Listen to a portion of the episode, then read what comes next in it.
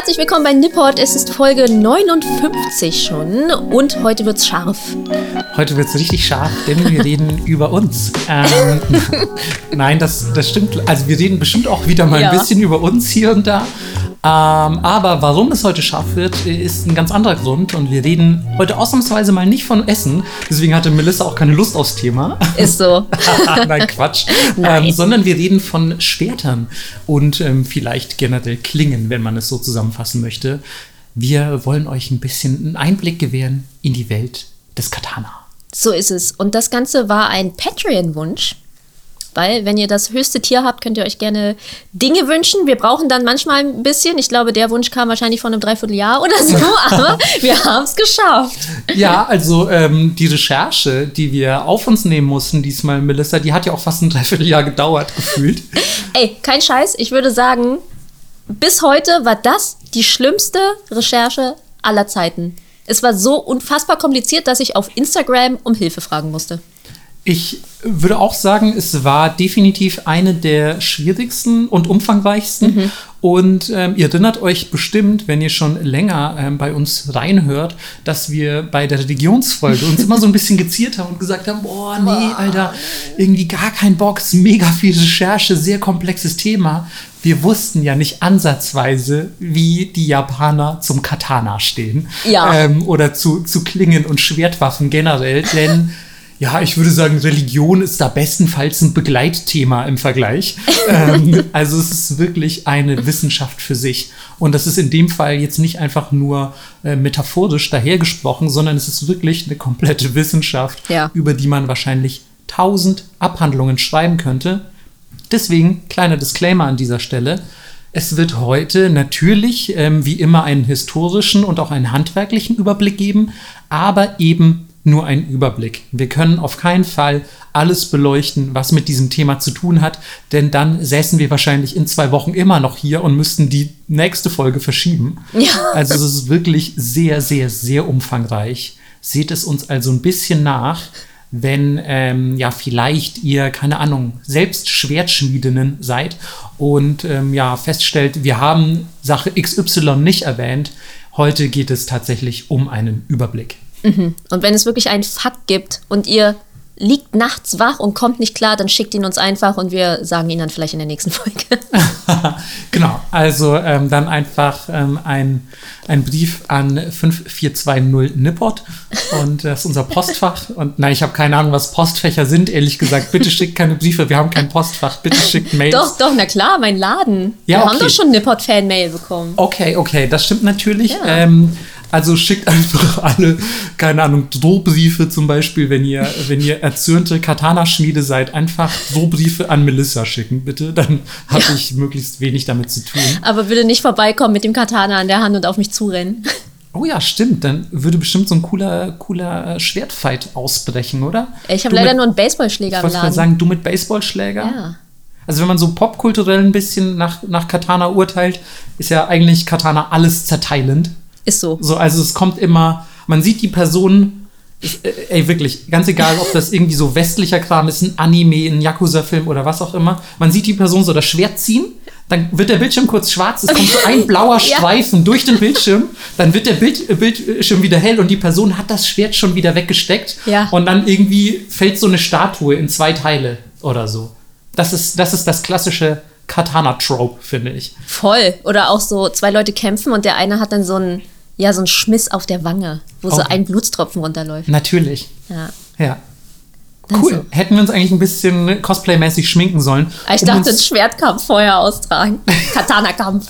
ja, das kommt nach der Folge, ähm, wenn wir uns dann gegenseitig dafür hassen, wie viel wir aufgeschrieben haben. Ja, ist echt so. Ähm, denn wie immer wird es natürlich äh, der Fall sein, dass ich loslege mit der Historie des japanischen Schwertes, muss man sagen. Ich beschäftige mich nicht nur mit dem Katana, Sage ich gleich vorweg, weil ähm, um das Katana zu verstehen, muss man natürlich auch das Drumherum beleuchten. Es hat nicht einfach jemand gesagt, so, äh, weißt du was, ich glaube, ich mache mal das geilste Schwert aller Zeiten, sondern das hat sich natürlich im Verlaufe vieler Jahrhunderte oder man muss fast sagen Jahrtausende entwickelt aus ja vielen ähm, ja, Learnings heraus, wie man im Marketing sagen würde. Und ähm, ja, ist quasi wie sagt man, die Klimax der Schwertschmiedekunst. Bevor wir in die Historie aber gehen, sollten wir vielleicht für alle, die überhaupt gar keinen Plan von diesem Thema haben, trotzdem mal ganz kurz sagen, über was wir hier eigentlich sprechen. Denn ja, Katana ist jetzt was, was man, glaube ich, aus der Popkultur mega krass kennt und was jeder so ein bisschen abfeiert, der sich, glaube ich, mit Japan beschäftigt. Aber Melissa, du als Laien, wie würdest du ein Katana beschreiben? Was ist ein Katana? Ähm, es ist ein langes, ähm, leicht gebogenes, dünnes Schwert. Das stimmt. Mit einem länglichen Griff, der umwickelt ist und einem Stichblatt davor, ja. Vollkommen richtig, das ist schon sogar schon, da merkt man, ist schon so ein bisschen Recherchewissen auch fast dahinter. So. Na, aber ähm, guck mal, du ja. weißt ja, wo ich groß geworden bin. Ja, okay, das stimmt. Melissa, für alle, die es aus vergangenen Folgen noch nicht wissen, ist quasi mit dem Schwert in der Hand in der Wiege aufgewachsen. Ja, nicht falsch. Ähm, genau, aber es waren keine Katana, muss man nee. dazu sagen. Nee. Ähm, und genau, das Katana ist natürlich das japanische Schwert schlechthin. Und ähm, was ich ganz interessant finde, ist, dass das, ähm, dass das Wort Katana eigentlich erstmal nur Schwert bedeutet und äh, im spezifischeren Sinne einschneidiges Schwert. Es gibt ja bei uns zum Beispiel auch im Westen viele Schwerter, die haben auf jeder Seite eine Schneide mhm. und du kannst einfach in jede Richtung zuhauen. Ein Katana, wer von euch schon mal eins gesehen hat, sei es auch vielleicht nur in Anime oder Videospielen, ähm, das schneidet ja nur auf einer Seite. Ja, kommen wir später zu, warum. Ja, ja, oh wow, erklärst du uns das heute? Bisschen, ja. Na, da bin ich mal gespannt. ähm, genau, und Katana ist quasi im weitesten Sinne ein Begriff für einschneidige Schwerter. Mm. Was wir als Katana im Westen verstehen, so dieses, dieses klassische, in Anführungszeichen, Samurai-Schwert, das ist ein Uchigatana. So nennt man das eigentlich in Japan. Und wenn man die Zeichen ja wortwörtlich übersetzt, ist es sowas wie ein Schlagschwert. Ähm, warum genau das so heißt, weiß ich tatsächlich gar nicht, weil eigentlich schlägt man ja mit jedem Schwert irgendwie zu. Ähm, aber merkt euch das einfach, wenn ihr in Japan ein Katana sucht, dann müsst ihr nach einem Uchigatana fragen. Und wie Melissa schon gesagt hat, ist das wichtigste Merkmal diese leicht gebogene Klinge, die wir ja auch, wie gesagt, schon aus der Popkultur kennen. Und wenn man, das ist ganz wichtig für die Definition eines Katana, ähm, wenn man von oben so drauf gucken würde, dann hat das so verschiedene, ja, verschiedene Formen, zum Beispiel sechseckig, fünfeckig und so weiter. Und je nach dieser Form definiert sich das auch, ob das überhaupt als Katana gelten kann. Wir merken also schon, es gibt ganz spezielle, ja, grundsätzliche Regeln, die da zum Tragen kommen und definieren, ob ein Schwert überhaupt als Katana gilt. Und Sicher wisst ihr auch, ihr habt vielleicht alle Final Fantasy gespielt und Sephiroth gesehen und keine Ahnung, dass es auch riesige Versionen von solchen Schwertern gibt, wie zum Beispiel ein Daikatana, was übersetzt einfach nur ein großes Katana bedeutet. ähm, dann gibt es ein Tachi, von dem ich euch gleich im, ähm, ja, im Bereich der Historie noch ein bisschen erzählen werde. Dann gibt es ein Wakizashi und so weiter, ein kleines äh, Katana. Und ähm, all diese Schwertertypen, die werden auch ähm, gleich noch mal ein bisschen beleuchtet und ihr werdet verstehen, warum es diese Waffen überhaupt in der Form gibt. Als letzten kleinen Definitionsaspekt dieses sagenumwobenen Schwertes sei auf jeden Fall noch gesagt, dass es eine spezielle Maßeinheit gibt, um Klingenlängen zu messen und das ist Shaku.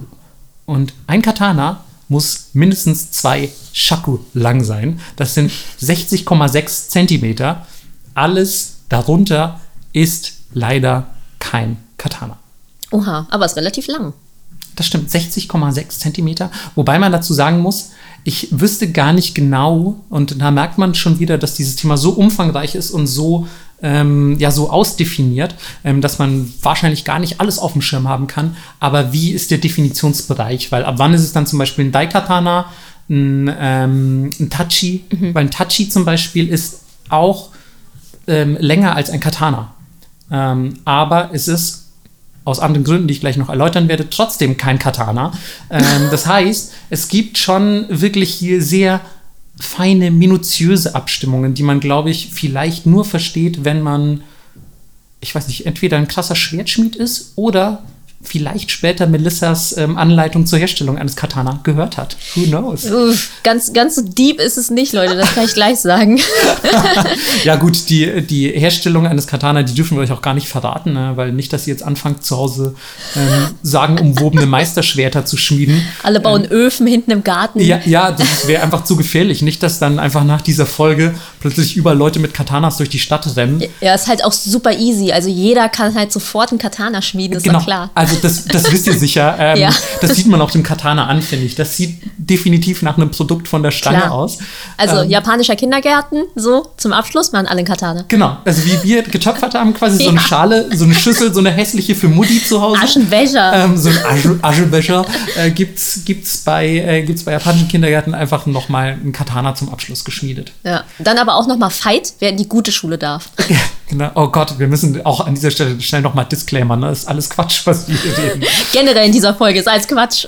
Nein, hey, stopp. Stopp. so, und zwar ähm, gehen wir jetzt wirklich mal zur Geschichte. Wie hat sich denn dieses Schwert mit diesen ganzen Feinheiten, von denen ich euch gerade erzählt habe, wie hat sich das denn eigentlich entwickelt? Woher Ebenso der das? Kindergartenkampf. Wie hat sich Wie der, hat sich der Kindergartenkampf entwickelt? Wieso, sagt man in Japan, kleine Kinder im Alter von fünf, sechs Jahren müssen mit Schwertern aufeinander losgehen? Was ist da schiefgelaufen? Das wollen wir jetzt gleich beleuchten. Und wir wundern uns immer, warum wir keine Sponsorings bekommen. Ja, ne? Irgendwie, ich weiß noch, wie wir am Anfang mit diesem Podcast angefangen haben und gesagt so, ey, weißt du was, das wird so ein richtig ernsthafter, cooler, informativer, also cool und informativ sind wir auch, aber halt nicht so mega ernsthaft. Ähm, das wird so ein richtig schöner, seriöser Podcast. Mega. Wir kriegen bestimmt auch Sponsordings von der japanischen Botschaft und so Ja, weiter. genau. Und dann so zweite Folge. Hikikomori. Also die japanische Gesellschaft ist ganz schön scheiße. Deswegen haben Leute keinen Bock rauszugehen. Ja, also irgendwie haben wir das, das Kind relativ schnell in Sand gesetzt. Ganz, relativ schnell in den Schwertkampf geschickt. Äh, Relativ schnell ähm, auf, in den Thunderdome geschickt. ähm, na gut, aber was nicht ist, kann ja noch werden. Vielleicht blicken wir in 60 Folgen oder so, blicken wir auf diese Folge zurück und sagen, guck mal, wie blödsinnig wir damals noch waren. Absolut. Es könnte sein.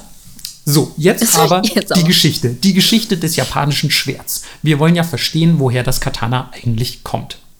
Und auch hier noch ganz schnell ähm, der kleine Disclaimer. Ähm, genau wie bei der Herstellung des Katana wird es hier ein, ein Überblick sein. Ähm, wenn ich jetzt wirklich ins Detail gehen würde, müsste ich eine Doktorarbeit schreiben, denn es gibt hier diverse ähm, ja, Feinheiten, die anscheinend so wichtig für die Entwicklung des japanischen Schwerts waren, ähm, dass man eigentlich wahrscheinlich alles aufzählen müsste, aber das aus zeitlichen Gründen nicht kann. So, also wenn im Jahr 612 Johnny aus der Schwertschule XY ähm, entschieden hat, ja, ich mache jetzt hier so einen kleinen, ich mache hier so einen kleinen Schnitt unten in den, in den Griff, so damit, keine Ahnung, die Aerodynamik besser funktioniert. So, das ist zwar alles irgendwann mal passiert, aber wie gesagt, wir werden uns auf einen Überblick beschränken.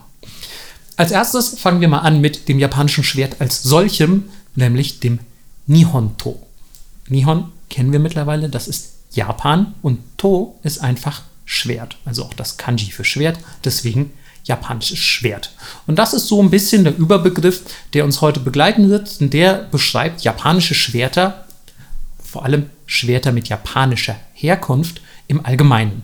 Es gab natürlich auch schon weit vor dem Begriff Nihonto gab es in Japan Schwerter, zum Beispiel, keine Ahnung, Bronzeschwerter in der Yayoi-Zeit. Ähm, aber damit ähm, sind dann eher ja, Importschwerter gemeint oder Schwerter, die man heute noch nicht so richtig in Verbindung mit diesem gekrümmten Katana, mit dem gekrümmten japanischen Schwert setzen kann. Deswegen wird da auf wissenschaftlicher Weise nochmal unterschieden. Genauso wird unterschieden zwischen verschiedenen Epochen japanischer Schwerter. Es geht los mit den Jokoto.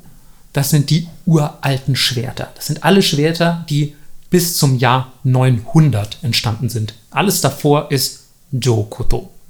Danach kommt das Koto. Das sind die alten Schwerter bis 1596. Also ihr merkt schon, sehr spezifische Daten auch. Heute Ja. übrigens geile Folge für alle Leute mit einem Nippot-Bingo. Ähm, denn Jahreszahlen, schade, dass es eigentlich nur ein Jahreszahlenfeld gibt, weil es wird auf jeden Fall sehr viele Jahreszahlen heute geben. Das ist eigentlich immer so vor Christus und nach. Wir befinden uns tatsächlich an dieser Stelle natürlich ähm, nach Christus, das sei dazu gesagt. Ähm, dann gibt es noch die Shinto. Ähm, das sind, wörtlich übersetzt, die neuen Schwerter bis 1780.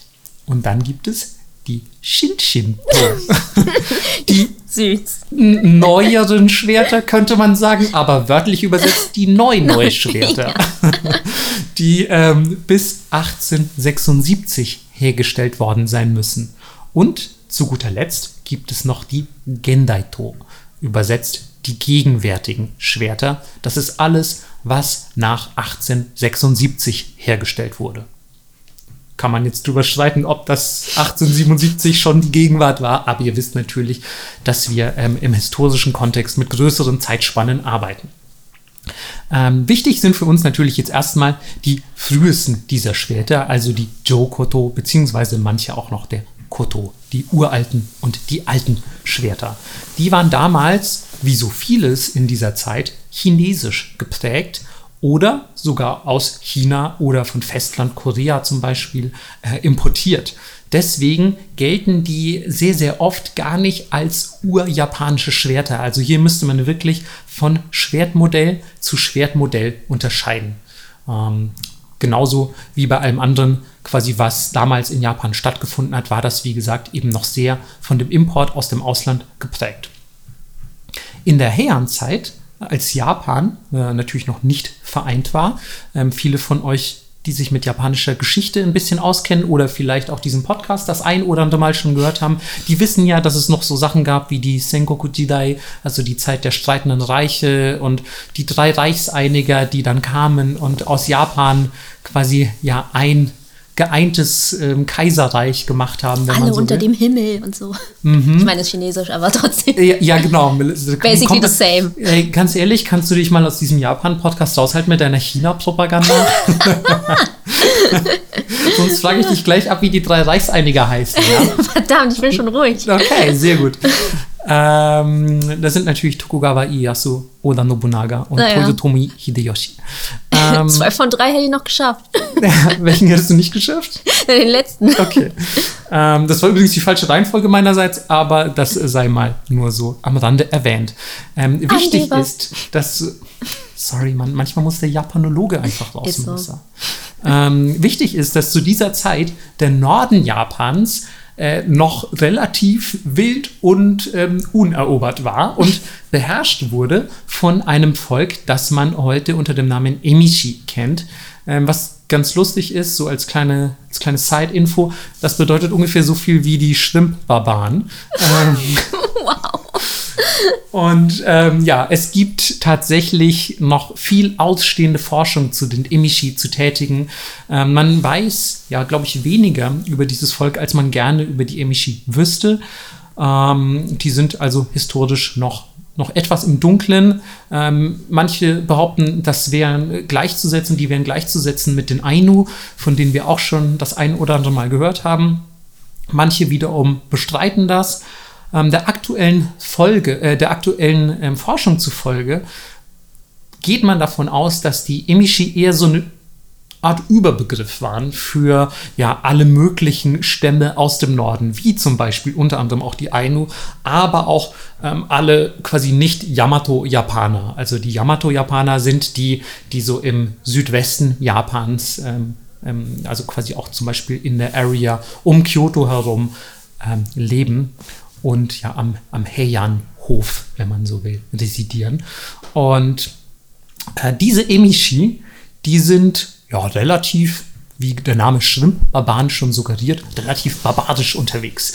Die sind jetzt, die haben nicht so diese krasse höfische Kultur, die man vielleicht ähm, aus Kyoto kennt, sondern das ist alles ja ein bisschen, ein bisschen wilder, wie gesagt, und die sind auch viel, viel weniger von den Festlandimporten beeinflusst natürlich. Also Weil sie haben Kampfschrimps.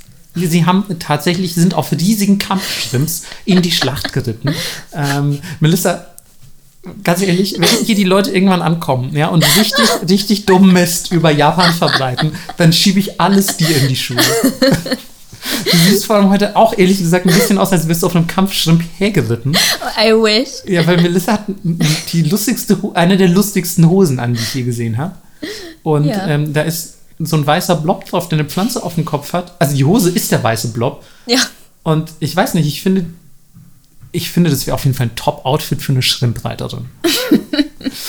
Bitte, Leute, Fanart von uns auf zwei Shrimps mit Katanen in der Hand. Reiten, Im Moment reiten wir beide auf Shrimps. Ja, Weil ich könnte mir vorstellen, dass du eher so eine Emishi-Barbadin aus dem Norden bist. das So, stimmt. und ich bin, ich bin so ein höfischer Loser, Voll.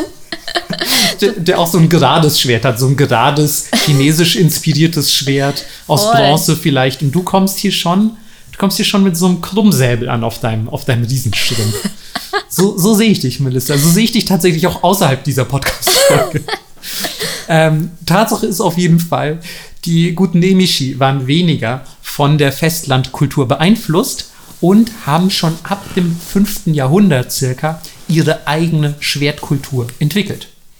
Und das wichtigste Emishi-Schwert aus dieser Zeit ist das Warabite, Warabite-To. Meine Güte, das ist ein wirklich Wow. ungewöhnliches Wort auch. Ähm, Warabite-To. Puh. Das ist wie, wie wenn du so Hiragana lernst. Tateti. Äh, Ein bisschen, ja. Kann man, kann man tatsächlich so sagen. Ne? Ja. Es klingt auf jeden Fall nach einem wilden Silbenmix. Ähm, und ihr könnt euch schon an dieser Stelle mal eine kleine Notiz machen. Es ist so ein bisschen der Vorgänger des Tachi, von dem wir gleich noch hören werden. Und diese Emishi-Schmiede gelten deswegen durch das Kreieren dieses Schwertes, durch das Erfinden dieses Schwertes, eigentlich so ein bisschen als die Urväter und natürlich Urmütter ähm, des, des japanischen Schwerts. Wie muss man sich so ein Warabi-Deto vorstellen? Das ist ein relativ kurzes Schwert tatsächlich, also kürzer als das heutige Katana, das wir kennen. Ähm, bisschen, bisschen machetenartig eher, muss man sich das so vorstellen. Es ist teils gekrümmt, also es gibt auch gerade Modelle, aber die Krümmung findet in der Regel am Griff statt. Also quasi der Griff ist eher so ein bisschen nach hinten gekrümmt, weniger die Klinge. Und dazu kommt, der Griff und die Klinge sind aus einem Stück.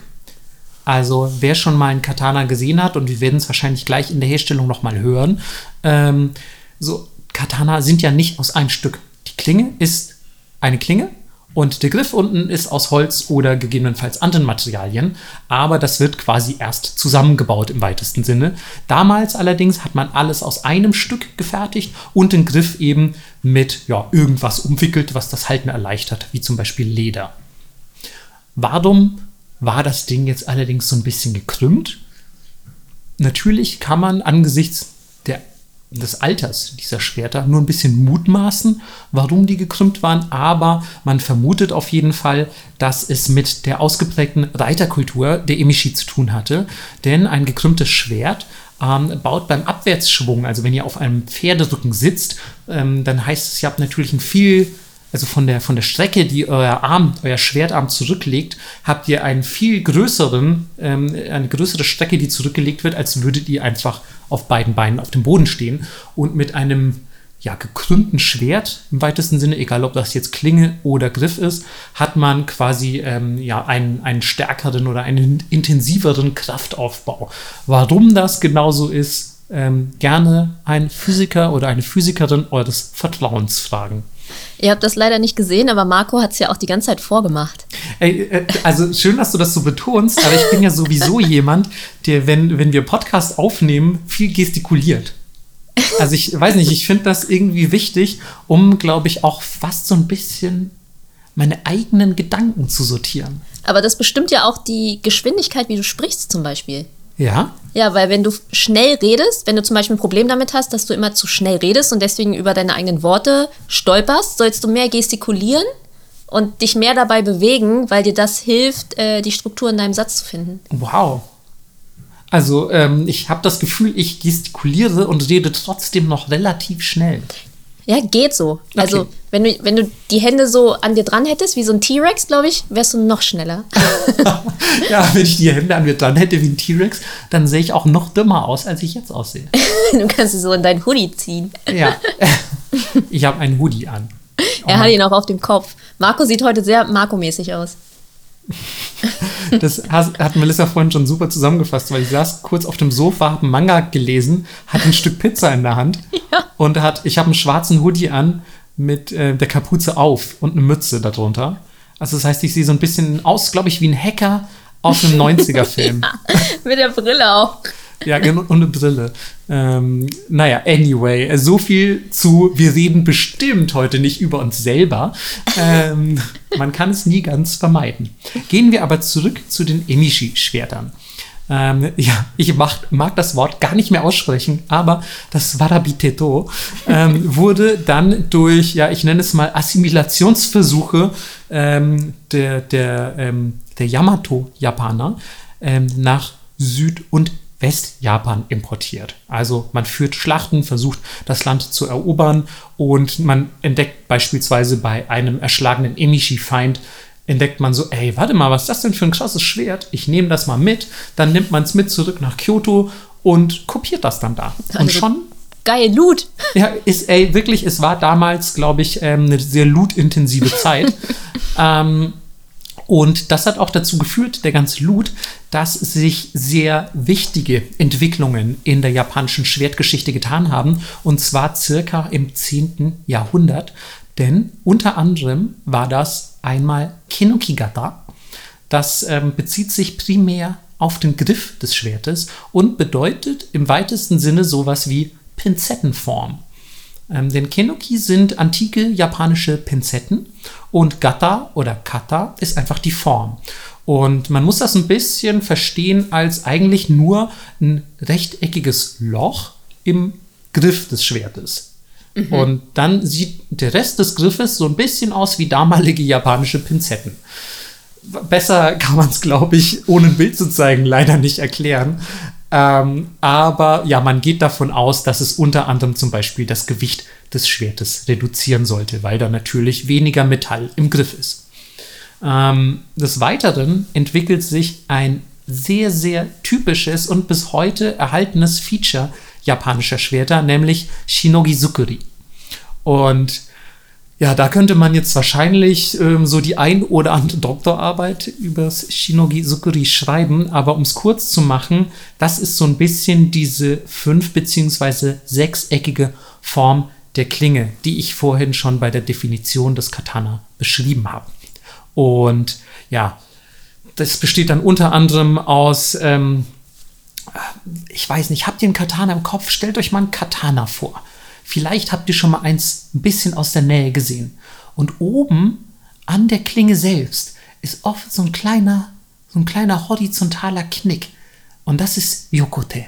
Und dahinter, kurz bevor das Schwert quasi endet auf der Seite, wo es nicht schneidet, ist auch nochmal so eine Linie. Die nennt man die Gradlinie. Und das ist die Shinogi, also die Shinoki Sukuri. Und ähm, ja, das, ist, das sind so, so kleine Feinheiten, wo man wirklich ausholen könnte bis zum geht nicht mehr. Aber wisset einfach, dass sich diese Innovationen äh, damals tatsächlich entwickelt haben. Und was mich ein bisschen frustriert hat, ich habe wirklich sehr, sehr viele, ähm, sehr, sehr viele ja, Ressourcen durchforstet, aber die genaue Begründung, warum sich das Shinogi Sukuri entwickelt hat, habe ich eigentlich nirgends so richtig rauslesen können. Mhm. Das heißt, ähm, ich muss euch an dieser Stelle eigentlich nur damit vertrösten, dass sich das entwickelt hat, aber warum, das ähm, ja, weiß nur die Geschichte oder natürlich Leute, die japanische Schwertschmiede sind oder sich auf ähm, akademischem Level damit befasst haben. Des Weiteren eine weitere wichtige Errungenschaft, dass nämlich die Krümmung von Klingen Standard wird. Also es wird ab jetzt quasi alles, was in Japan als Schwert produziert wird, wird gekrümmt produziert. Was ja schon mal ein weiterer wichtiger Schritt hin zum eigentlichen Katana ist. Im 11. Jahrhundert, also ein Jahrhundert später, werden dann aus diesen Kenokigata-Schwertern werden die Tachi. Und das sind die Schwerter, die man auch tatsächlich würde ich sagen, wenn man ein bisschen Japan-Enthusiast ist, noch kennen könnte. So Warabiteto und so, da würde man sagen, so, mh, hm, keine Ahnung, noch nie gehört. Aber Tachi, das ist schon ein relativ bekanntes ähm, japanisches Schwert. Und ich muss auch sagen, für alle Gamer, ähm, so das gibt es auch immer wieder mal in Videospielen, mhm. kommen nicht nur Katana, sondern auch Tachi vor. Und was hier eine ganz maßgebliche Änderung ist, dass zum ersten Mal ein Holzgriff am Erl des Schwertes angebracht wird. Für alle, die sich jetzt fragen, was zum Teufel, Marco, ist ein Erl des Schwertes?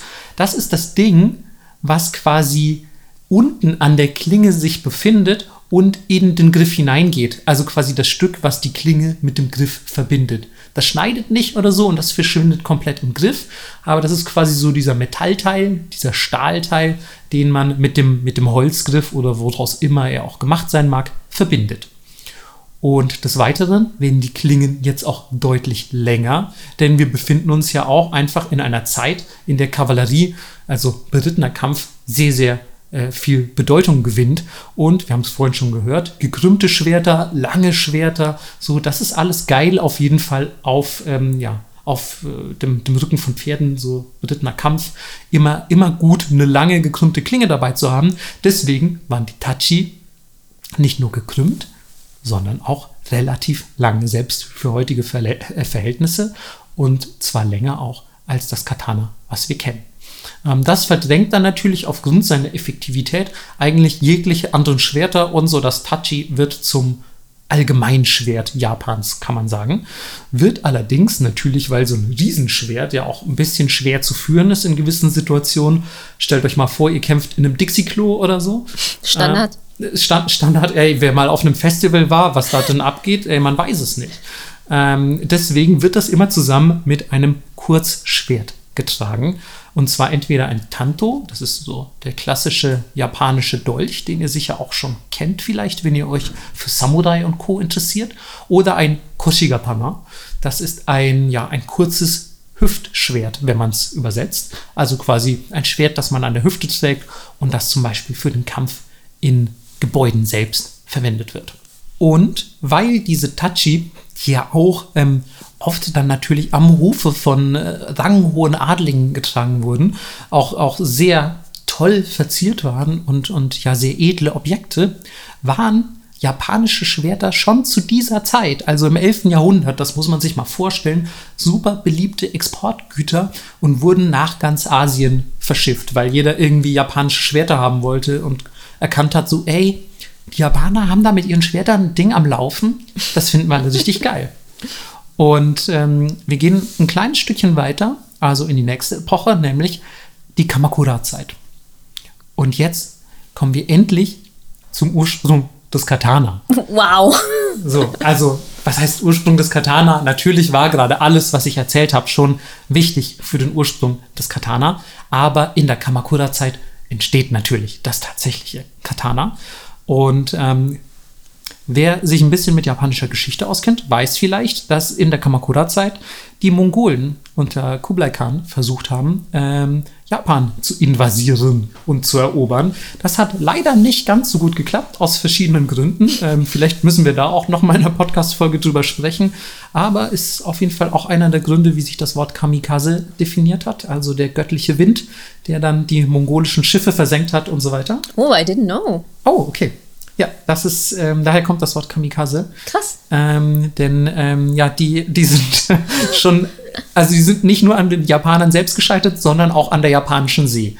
Wow. Ähm, natürlich gab es aber auch Mongolen, die es ans Land geschafft haben. Ähm, und die hatten Lederrüstungen an, dicke Lederrüstungen, die für die damaligen Schwerter, ähm, die in Japan existierten, relativ schwer zu durchdringen waren. Und dann ist man einfach nach der Schlacht hingegangen und hat einfach so die Klingen, mit denen gekämpft wurde, analysiert. Hat einfach so die, zum Beispiel die zerbrochenen Klingen äh, genommen und sich geguckt, hä, wo dann ist das Ding denn jetzt zerbrochen? Was ist denn hier passiert? Ähm, so, lass mal, lass mal ein bisschen uns angucken, was da schiefgelaufen ist. So ein bisschen auf Fehlersuche ist man gegangen und hat sich einfach ja neue Herstellungsmethoden überlegt, um zu verhindern, dass sowas nochmal passiert. Und da kommen wir jetzt eigentlich zu dieser extrem wichtigen Innovation, die, glaube ich, für mein laienhaftes Verständnis das Katana erst zu dem macht, wofür es eigentlich so weltberühmt ist. Nämlich diese Kombination beim Schmieden aus hartem und weichem Stahl durch verschiedene ja, Temperaturen, Unterhitzungs- und Abkühldauern, sodass man das alles immer variiert hat und damit experimentiert hat, bis man quasi das perfekte Schwert hatte, das viel leichter und trotzdem stabiler war als die Schwerter, die man eben bis dato ins 13. Jahrhundert kannte. Also was für eine geile Innovation. Die sind nicht nur stabiler geworden, sondern auch leichter. Ja, Finde ich- Win-Win.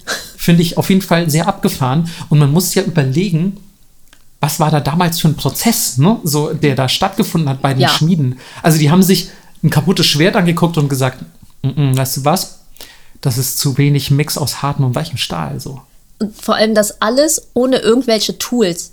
Ja, Das finde ich immer so verrückt. Das ist ja alles immer nur Augenmaß, Try and Error und Erfahrung.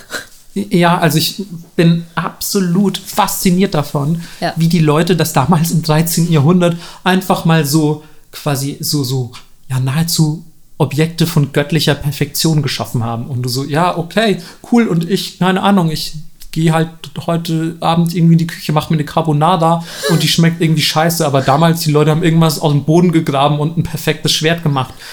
Naja, okay. Naja, die hatten halt kein Internet, kein Netflix so. Die hatten nichts zu tun. Ja, meinst du? Ich, ich weiß nicht. Ich glaube ehrlich gesagt, selbst wenn ich damals nichts zu tun gehabt hätte, hätte ich sowas Schönes nicht vollbringen können. Ey, und natürlich der Druck. Also, wenn dein Lehnsherr sagt, wenn das Ja, Schwert Druck, nicht. Druck auch sehr wichtig Ja. für Erstellen eines Katana. Tatsächlich, ja. So, wenn dein Lehnsherr sagt, wenn das nächste Schwert auch zerbricht an dem Mongolen-Dude, so ist es dein Kopf. ja, okay. Okay, das ist auf jeden Fall, das ist ein, das ist ein guter Motivator, muss man sagen. Ne? Also bei uns heutzutage, wenn du halt irgendwie, keine Ahnung, noch drei Rechtschreibfehler in Chain Chainsaw Man hast, kommt niemand und schlägt dir den Kopf ab. Das sagst du jetzt so, aber warst du auf der Animagic? Anscheinend ist der Kopf noch dran, aber du machst halt auch keine Rechtschreibfehler. Ganz ehrlich, nee. nee, ganz ehrlich, es gibt in irgendeinem, in irgendeinem ähm, ich sage heute oft, ganz ehrlich, ähm, aber es gibt in irgendeinem, in irgendeinem Chainsaw Man Band gibt es tatsächlich einen Rechtschreibfehler. Auf jeden Fall. Nachts liegt man Also, so nee, wurde auf jeden Fall im Nachdruck schon korrigiert, aber es ist trotzdem, ist dieser Es nagt. schwarze Fleck auf meiner weißen Weste. Hä, von aber der wird- orthografischen. Vielleicht wird der irgendwann voll wertvoll, so Ausgabe 1 mit Rechtschreibfehlern. Das ist so ein Weißt Quatsch, du? Mann. Nein, nein, Hä? das wird, nein, Na das klar, wird nicht wie so wertvoll. Beatles-Platten, wo irgendwas verdruckt ist. Nein, das ist, das, also das ist auch manchmal äh, kleiner, kleiner Exkurs. Manchmal sind so Fans irgendwie so, hey, habt ihr noch diese eine, diesen einen Fehldruck von Manga XY, wo so die eine Seite doppelt drin ist und die andere dafür fehlt? Und du denkst dir so, warum würde man das wollen? Ja, da wird später mal voll was wert. N- nee, ich, ich glaube nicht. Dafür ist Manga also nicht, nicht wertvoll genug, glaube ich. Also es ist nicht Sammlerobjekt genug. Und wenn doch, dann ähm, strafe man mich Lügen. Also ich, ähm, ich lasse mich super gerne des Besseren belehren. Ich habe auch bestimmt noch welche mit Rechtschreibfehlern hier. ähm, die schenke ich euch dann oder so. Ähm, des Weiteren, über diese tolle neue Schmiedetechnik hinaus, hat sich auch dann an der Form, wahrscheinlich auf Basis der Erfahrungen, die im Kampf gesammelt wurden, haben sich noch so kleine weitere Veränderungen an der Klinge zum Beispiel ergeben, äh, dass zum Beispiel äh, die Spitze von einem Katana oder von einem Tachi damals, muss man sagen, etwas länger wurde. Dann wurde die Klinge etwas breiter gemacht ähm, und ja, quasi es wurde in jeglicher Hinsicht optimiert, bis man gesagt hat, das ist, glaube ich, das perfekte Schwert, mit dem man jede Mongolenrüstung auseinanderfetzen könnte. Und ähm, das hat letzten Endes dazu geführt, dass die Klingen aus der Kamakura-Periode bis heute als die Klimax gelten, als das Ideal. Also man hat nie wieder das Niveau erreicht, das, es, das das Schmieden in der Kamakura-Periode hatte. Okay. Und ähm, alle späteren Generationen von Katana-Schmieden haben eigentlich nur versucht, die Kamakura-Schwerter zu replizieren. Krass. Das muss man sich eigentlich mal vorstellen. Ja. Äh, Das ist so abgefahren. Und das, diese Schwerter, die quasi da im Anschluss an diese mongolische Invasion ähm, entstanden sind, das sind, ähm, das sind so, wenn man, wenn man will, die ersten richtigen Katana. Und was ich sehr, sehr schön finde, ist, dass 80 Prozent der als von offizieller Seite Nationalschätze eingestuften Katana oder Schwerter insgesamt aus dieser Kamakura-Zeit stammen. 80 Prozent, der Rest Trash. So. Ja. 80 Prozent der wirklich geilen Schwerter sind alle aus der Kamakura-Zeit. Und ähm, aus dieser Zeit ähm, stammen auch noch ein paar andere geile Waffen, die man bestimmt aus Anime und Videospielen kennt, nämlich unter anderem das Odachi, wer Japanisch kann, weiß, großes Tachi. Also eigentlich nur eine noch größere Version von dem eh schon großen Tachi. Und das war, haltet euch fest, bis zu 150 Zentimeter lang. Hä, so lang wie ich? Melissa, das ist ein Schwert, das ist so lang wie du. Ja. So, und, äh, genau, also stellt euch einfach vor, ihr habt Melissa in der Hand und haut damit jemanden in zwei Teile. Ich habe auch eine giftige Schlange in der Hand. Ja, genau. Und ja, bist mit der in einem Arm 100 Kilometer weit gelaufen. Ähm, und ähm, wir haben schon vorhin gesagt, Melissa lässt sich beim nächsten Tattoo-Termin so ein Ninja, so ein Marathon-Ninja irgendwie auf, auf den Arm oder sonst wohin tätowieren. Und der hat einerseits so ein, so ein Marathon-Trikot an und hält so einen Pokal hoch, auf dem 100 Kilometer steht. Ja. das wird super. Ja, kleine, kleine Nippot-Insider. Wenn ihr das jetzt verstehen wollt, ja, dann müsst ihr leider noch mal alle anderen 58 Folgen durchhören. Sorry. Ist so. Ähm, irgendwo wird sich die Erklärung finden. Ähm, und dieses Schwert, dieses Odachi ist natürlich so groß, dass man es nicht einfach so aus einer Schwertscheide ziehen kann, die man irgendwo an der Hüfte hat. Deswegen wurden die auf dem Rücken getragen, ganz badass. Oder, was ich auch sehr geil finde, man hat einfach Diener dabei, die einem das Schwert getragen haben. Also Geil. sehr, sehr cool. Und ähm, des Weiteren ähm, weiß ich, das steht hier zwar nicht in meinen Notizen, aber zu dieser Zeit war auch diese, diese Keule, deren Namen ich leider vergessen habe. Das ist so eine große Keule, die man auch oft bei Oni und Ogern und so in der Hand Ja. sieht, diese Stachelkeule. Die stammt auch aus der Zeit, die ist da sehr, sehr beliebt. Ähm, und die ist auch relativ lang. Und ähm, das ähm, hat sich tatsächlich darin niedergeschlagen, dass ja, man eigentlich sagen muss, die, die Länge, die zunehmende Länge dieser Waffen ähm, hat das tatsächliche Katana begünstigt oder dessen Entstehung, denn das Katana selbst hat sich eigentlich aus einem Dolch namens Sasuga entwickelt. Und dieser Dolch, der wurde bis dato eigentlich eher von so niederen Kriegern, also niederen Samurai benutzt, ähm, die als Primärwaffe eher so eine, so eine Stangenwaffe wie zum Beispiel Naginata dabei hatten. Das ist so eine, das ist eine lange Stange und vorne dran ist auch eine gebogene Klinge. Habt ihr bestimmt auch schon mal gesehen. Und naja, weil alle eben mit so krass langen Waffen kämpfen, wird halt auch das Sasuga länger. Logischerweise, weil alle Gegner sind plötzlich weiter weg. Und ja, okay. keine Ahnung, man muss die ja irgendwie erreichen. Und wenn du halt so ein kleines Buddha-Messer in der Hand hast und jemand steht dir mit so zwei Meter Keule gegenüber, ist halt doof. Und deswegen wurde das Sasuga äh, quasi immer länger, ist aber gleichzeitig kürzer geblieben als das Tachi, wie gesagt. Und ähm, hat dann quasi, ja, so das, das erste Katana gebildet. Also quasi ein, ein langer Dolch war das Katana, wenn man so will. Und das hat dann natürlich vor allem während des, wir wissen ja, in welcher Zeit wir uns ungefähr befinden. Sengoku Jidai geht gerade los. Also, womit geht Sengoku Jidai los? Mit dem Onin-Krieg. Ähm, und dort war eigentlich dieser verlängerte Dolch, dieses Sasuga Katana, wie auch immer man es nennen möchte, war, ähm, war dann quasi die, ja, die Waffe der, der, ähm, der Ashigaru, dieser einfachen Fußsoldaten. Also alle hatten so diese, diese Schwerter, mit denen die da aufs Schlachtfeld gerannt sind. Und dann noch ein bisschen später, muss man ja dazu sagen, kamen auch direkt schon die Musketen aus Portugal, also das Schwarzpulver, ähm, nach Japan. Und ähm, man hatte natürlich auch in Japan Bögen. Also Yumi sind eine ganz, ganz verbreitete Waffe in Japan. Also der, der Bogen wurde seit jeher auf dem Schlachtfeld benutzt. Und auch da muss man natürlich sagen, ja klar, äh, die Reichweite ist ein bisschen, ein bisschen höher als beim Dolch. Ähm, aber das Odachi und das äh, Keulendings, nenne ich mal, oder das Naginata und so weiter, die kommen natürlich auch nicht an jemanden ran, der ähm, zum Beispiel gerade eine Knarre in der Hand hat. Also was macht man? Man gibt den Leuten primär Knarren, Bögen und so weiter. Also das ist eher die Primärwaffe. Und man hat dann ein Katana, also ein verlängertes Sasuga, verlängerten Dolch, als Sekundärwaffe dabei. So, also man war zuerst quasi eigentlich mit ja eher anderen anderen ähm, Waffen primär unterwegs, weil ja, keine Ahnung, der Nahkampf war halt eher so die letzte Lösung. Im Idealfall hast du deinen Gegner getötet, bevor er dich überhaupt erreichen konnte. Ja, ist ja auch komfortabel. Total. Also im Idealfall ist also das beste Schwert ist das, das du wahrscheinlich nicht ziehen musst, würde Ja. ich sagen. Ähm, boah, das klingt. Das klingt wie ein bisschen was, als hätte ein alter Schwertmeister das gesagt. Aber ich bin kein alter Schwertmeister, ich muss euch leider enttäuschen, ich bin nur alt.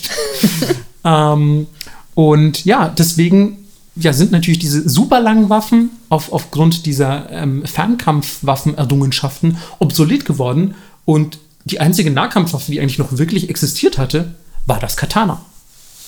Und ja, selbst diese, diese Tachi, die so etwas länger waren und sehr reich verziert eben, die werden eigentlich so ein bisschen, die rücken in den Hintergrund und werden eher so symbolische Waffen. Ja, Delikte der Vergangenheit fast, muss man sagen. Die hat man dann am Hofe, die hängen irgendwie an deinem, an deinem Gürtel und ähm, ja, sind dann halt irgendwie eher dekorativ und werden gar nicht so sehr zum Kämpfen benutzt. Ähm, Warum ist das heute nicht mehr so? Bisschen schade eigentlich. Ja, eigentlich schon, ne? Wobei man dazu sagen muss, ich weiß gar nicht, wann man in Deutschland aufgehört hat, so mit Schwertern rumzulaufen. Mhm. Wir kommen auf jeden Fall gleich noch dazu, warum man in Japan aufgehört hat, mit Schwertern rumzulaufen. ähm, aber zuerst kommt mal eine Phase, der absoluten Katana-Massenproduktion. Denn wir befinden uns ja gerade, wie gesagt, in der Sengoku Jidai, die Zeit der streitenden Reiche. Jeder will den benachbarten Daimyo ähm, abmurksen und supergeil äh, Gebietserweiterungen und ganz Japan kontrollieren. Und deswegen ähm, stehen die Schwertschmieden des Landes keine Sekunde still. Und ähm, es werden einfach mega viele Katana produziert und auch mega viele Katana exportiert. Denn ähm, ja, in ganz Asien ist bekannt und auch über Asien hinaus, das Katana ist der richtig heiße Scheiß. Und das Katana ist so ein richtig heißer Scheiß, dass sogar Tachi, die bis dahin existierten, quasi zum Schwertschmied gebracht werden und der sagt so, der Besitzer, ey, mach mal bitte kürzer, ich will lieber ein Katana als ein Tachi. Das heißt, der Schwertschmied muss hingehen und das Tachi verkürzen, damit der Katana bekommt. Das nennt man dann Suriage also diese, diese Technik, die dahinter steht. Und das ist natürlich dann auch die Zeit, in der das Katana durch seine ja, Allgegenwärtigkeit eine ganze Kampfkunst definiert, nämlich Kenjutsu, wörtlich übersetzt die Kunst des japanischen Schwertes. Und ja, Kenjutsu ist im Prinzip komplett fokussiert auf ja alle positiven Eigenschaften des Katana selbst und macht sich eben so Leichtigkeit und natürlich auch die exakte Länge des Katana zunutze. Ähm, das heißt, man, man ja, fokussiert sich primär auf zum Beispiel super kurze Reaktionszeiten, schnelle Bewegungen, daher wahrscheinlich auch diese Klischees, wie wir sie zur Einleitung dieser Folge besprochen hatten, mit man zieht die Waffe, steckt sie wieder weg und der Gegner ist schon tot. So. Und ähm, das ist tatsächlich damals auch ein bisschen so gewesen, denn im Idealfall sollte ein Samurai in der Lage sein, das Schwert in einer fließenden Bewegung zu ziehen und damit zuzuschlagen. Also das Ziehen und ähm, Zuschlagen auf den Feind sind keine getrennten zwei Bewegungen, sondern eine einzige. Eine wow. fließende einzige Bewegung. Finde ich auf jeden Fall sehr spannend, muss ich sagen. Und das ist auch der Grund, und das habt ihr bestimmt schon gesehen, warum das Katana mit der Klinge nach oben am Gürtel, also am Obi, getragen wird. Mhm. So, wenn ihr jetzt mal an so einen Säbel denkt oder so, der wird ja immer so klassisch, dass die Klinge zum Boden runter zeigt, getragen. Und nein, die Kurve beim Katana geht nach oben. Denn das ist einfach für die Kenjutsu, um ja, das perfekt ausführen zu können, die sinnvollere Variante. Aber allein das ist ja schon sau schwierig. Also, das ja. einfach nur elegant aus der Scheide zu ziehen und auch wieder elegant reinzustecken, ohne hinzugucken. Total. Ist unfassbar schwer. Die halten dabei ihre Hand auch immer so cool an die Schwertscheide, ja. dass sie mit den, die schneiden sich gleich den Daumen ab. Ja. Ach Mann, ich liebe das so. Also diese Bewegung, das ist, das ist schon echt legendär, muss ich sagen. Ich mhm. feier's total. Ähm, was natürlich auch dazu gehört, wenn man so ein sicker Katana-Kämpfer oder Kämpferin ist, ähm, dass man äh, das kombiniert mit einer kürzeren Waffe, denn wir sind ja trotzdem ähm, quasi, wenn ihr jetzt ein Samurai seid auf dem Schlachtfeld und ihr habt keine Muskete, sondern ihr kämpft mit einem Katana, dann habt ihr, oder wenn ihr bei einem zeremoniellen Anlass natürlich unterwegs seid, habt ihr noch ein kürzeres Schwert dabei, um euer Katana zu ergänzen. Und das ist in der Regel ein Tanto oder ein Wakizashi mit Präferenz des Wakizashi, was viele von euch sicher auch schon kennen. Ähm, zusammen nennt man das dann Daisho. Das ist übersetzt groß und klein. Oh. und bedeutet einfach großes Schwert, kleines Schwert. und ähm, ja, also man könnte behaupten, dass man das Wakizashi so für, für Kämpfe in Innenräumen dabei hat, aber eigentlich blieb das weitgehend unbenutzt. Das war eher dekorativer Natur. Ähm, schon allein, weil das Katana eigentlich ein Schwert ist, das ähm, zweihändig geführt wird. Und so ein bisschen aufgebrochen wurde das eigentlich erst durch dann so Legenden wie Miyamoto Musashi, den vielleicht manche von euch schon kennen aus so Serien wie Vagabond oder einfach aus der Popkultur. Aber ein Typ eben, den es tatsächlich gab ähm, und der halt einfach diesen einhändigen beziehungsweise dann auch beidhändigen Stil definiert hat, dass man einfach mit einem Katana und einem Wakizashi kämpft und er der krasseste Schwertkämpfer aller Zeiten von ganz Japan war und so. Ähm, aber ja, das ist, glaube ich, eher nochmal ein Thema für eine, für eine ganz andere Folge. Ähm, jetzt sind wir endlich im Jahr 1596 angekommen. Ähm, was 1596 nochmal? Ach ja, Shinto. Und nein, nicht die Religion, sondern die neuen Schwerter. Ähm, die unterscheiden sich nämlich ganz elementar von den Koto. Ihr habt es vorhin schon gehört, die Muramachi-Zeit. Also ja, es war tatsächlich die Muramachi-Periode, aber die ist ja Teil der Kamakura-Zeit. Deswegen die Schwerter aus der Zeit ultimative Superschwerter. Und deswegen unterscheiden sich auch die Shinto qualitativ sehr krass von diesen Koto. Es gab nämlich eine große Flut im Jahre 1590 in Bisen. Und Bisen war die bis dahin ja, dominante Schwertschmiede und einfach die Area, wo die geilsten Schwerter ganz Japans herkamen. Und leider hat diese Flut super viel von diesen Schwertschmieden in Bisen vernichtet und quasi die gesamte Bisen Schwertschmiedekunst im Untergang geweiht. Und im Laufe der Zeit wurde das dann durch die Schwerter der Mino-Schwertschule ersetzt. Und hinzu kam, dass einer der drei Reichseiniger, Toyotomi Hideyoshi, im einheitlichen Stahl in ganz Japan verteilt hat, quasi um ja, die Leute halt, die Schwertschmieden mit, mit Stahl zu versorgen, mit Ressourcen, hat dann natürlich aber auch dazu geführt, dass die Leute einfach nicht mehr ihren eigenen turbogeilen Superstahl machen. Das hat letzten Endes dazu geführt, dass nicht nur das Wissen um die Herstellung der Koto, sondern halt auch einfach generell ähm, die Qualität der Schwerter ja so ein bisschen verloren gegangen ist. Zum Beispiel gibt es auch wieder was, da kann man eine ganze Wissenschaft draus machen. Etwas, das nennt sich Midare Utsuri und das ist so ein, ja, ein weißlicher Schimmer auf der Klinge, der ganz besonders ist und für die ausgezeichnete Qualität steht. Und das gibt es einfach nicht mehr. Es gibt seit dieser Flut von 1590 gibt es diesen weißlichen Schimmer auf den Klingen nicht mehr und keiner hat gecheckt, so wie man das repliziert. Hä, hey, das ist so verrückt, ne? Ja, es ist, es ist einfach die ultimative Wissenschaft für sich. Und ähm, das, also es tut mir auch total weh, das irgendwie zu lesen, dass so geiles Wissen ähm, ja verloren gegangen ist. Ja. Und ähm, man muss dann noch dazu sagen, die ganzen Schwerter aus dieser Zeit haben dann auch wieder mega krass an Verzierungen und ja zeremonieller Natur so ein bisschen zugenommen, weil wir sind ja jetzt nach der Sengoku Jidai, wir sind in der Tokugawa-Zeit beziehungsweise der Edo Jidai und das ist eine Phase ökonomischer Blüte und ja, es herrscht Frieden, relativer Frieden, muss man sagen. Und ähm, ja, deswegen werden Schwerter eher wieder ein bisschen zum dekorativen Objekt. Und dann kommt aber Schwertschmied, Schwertschmied. Das ist ein schwieriges ja, Wort. Ist es. Schwertschmied. Schwertschmied, Blaukraut. Bleibt Blaukraut. ähm, Suishinshi Masahide. Und der hat gesagt, ey, diese Schwerter, die wir jetzt haben, sind halt übelst scheiße. und er sagt, nein, wir müssen einfach, wir müssen Koto wieder replizieren, die alten Schwerter. Wir müssen ganz dringend alte Schwerter wieder produzieren.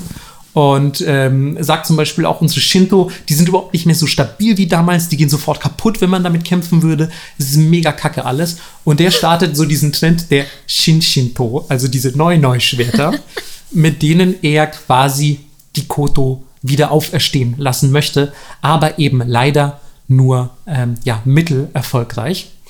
Ähm, man muss dazu sagen, die qualitative Abnahme der der, ähm, ja, der Schwertschmiedekunst war nicht der einzige Rückschlag für das japanische Schwert zu dieser Zeit, denn ähm, ihr wisst vielleicht, dass während dieser Muromachi- und Sengoku-Zeit durfte einfach jeder in Japan Schwerter tragen. Wenn ihr ein Schwert hattet, dann durftet ihr das tragen und wart cool. So off offiziell Real G. ähm, aber ab 1588 hat schon mal Toyotomi Hideyoshi erstmals in seiner Bemühung, das Reich zu befrieden und so weiter, ähm, versucht, wenig erfolgreich muss man dazu sagen, alle Leute zu entwaffnen im Land. Es durften nur noch Samurai quasi Waffen haben. Und das hat aber natürlich so mittelgut funktioniert. Weißt du, du schickst irgendwo jemanden hin und sagst, hast du ein Schwert? Äh, nee. Nee. Okay, dann Cool. pass bloß auf, du. ähm, so natürlich hat das äh, nicht so gut funktioniert und die Leute hatten immer noch Schwerter am Start, bis dann 1683 ein tatsächliches Verbot ausgesprochen wurde. Und ähm, eigentlich durfte zu dieser Zeit dann niemand mehr, der nicht Samurai war, ein Schwert in der Öffentlichkeit tragen. Auf dem Land, habe ich gelesen, haben allerdings trotzdem noch viele, ja auch einfach ganz normale Landbevölkerung und so, haben einfach trotzdem weiterhin so zumindest Wakizashi getragen. Also so kurze Katana. Haben anscheinend null Fix gegeben. Ähm, 1876 kommt dann allerdings, so kann man sagen, der finale Todesstoß, denn das ist, Melissa, ganz kurz, ist das vor oder nach der Meiji-Restauration? Na, Gar nicht mal schlecht. ich so, ich weiß, ich weiß. ähm, ab 1876 gab es ein generelles Schwertverbot in Japan für alle Leute. Niemand sollte mit Schwertern rumlaufen, außer natürlich Polizei und Militär. Aber sonst einfach auch Samurai und so, niemand Schwert. Kurz danach war er auch tatsächlich mit dem Samurai-Schluss und ja, die Samurai-Klasse wurde quasi offiziell abgeschafft.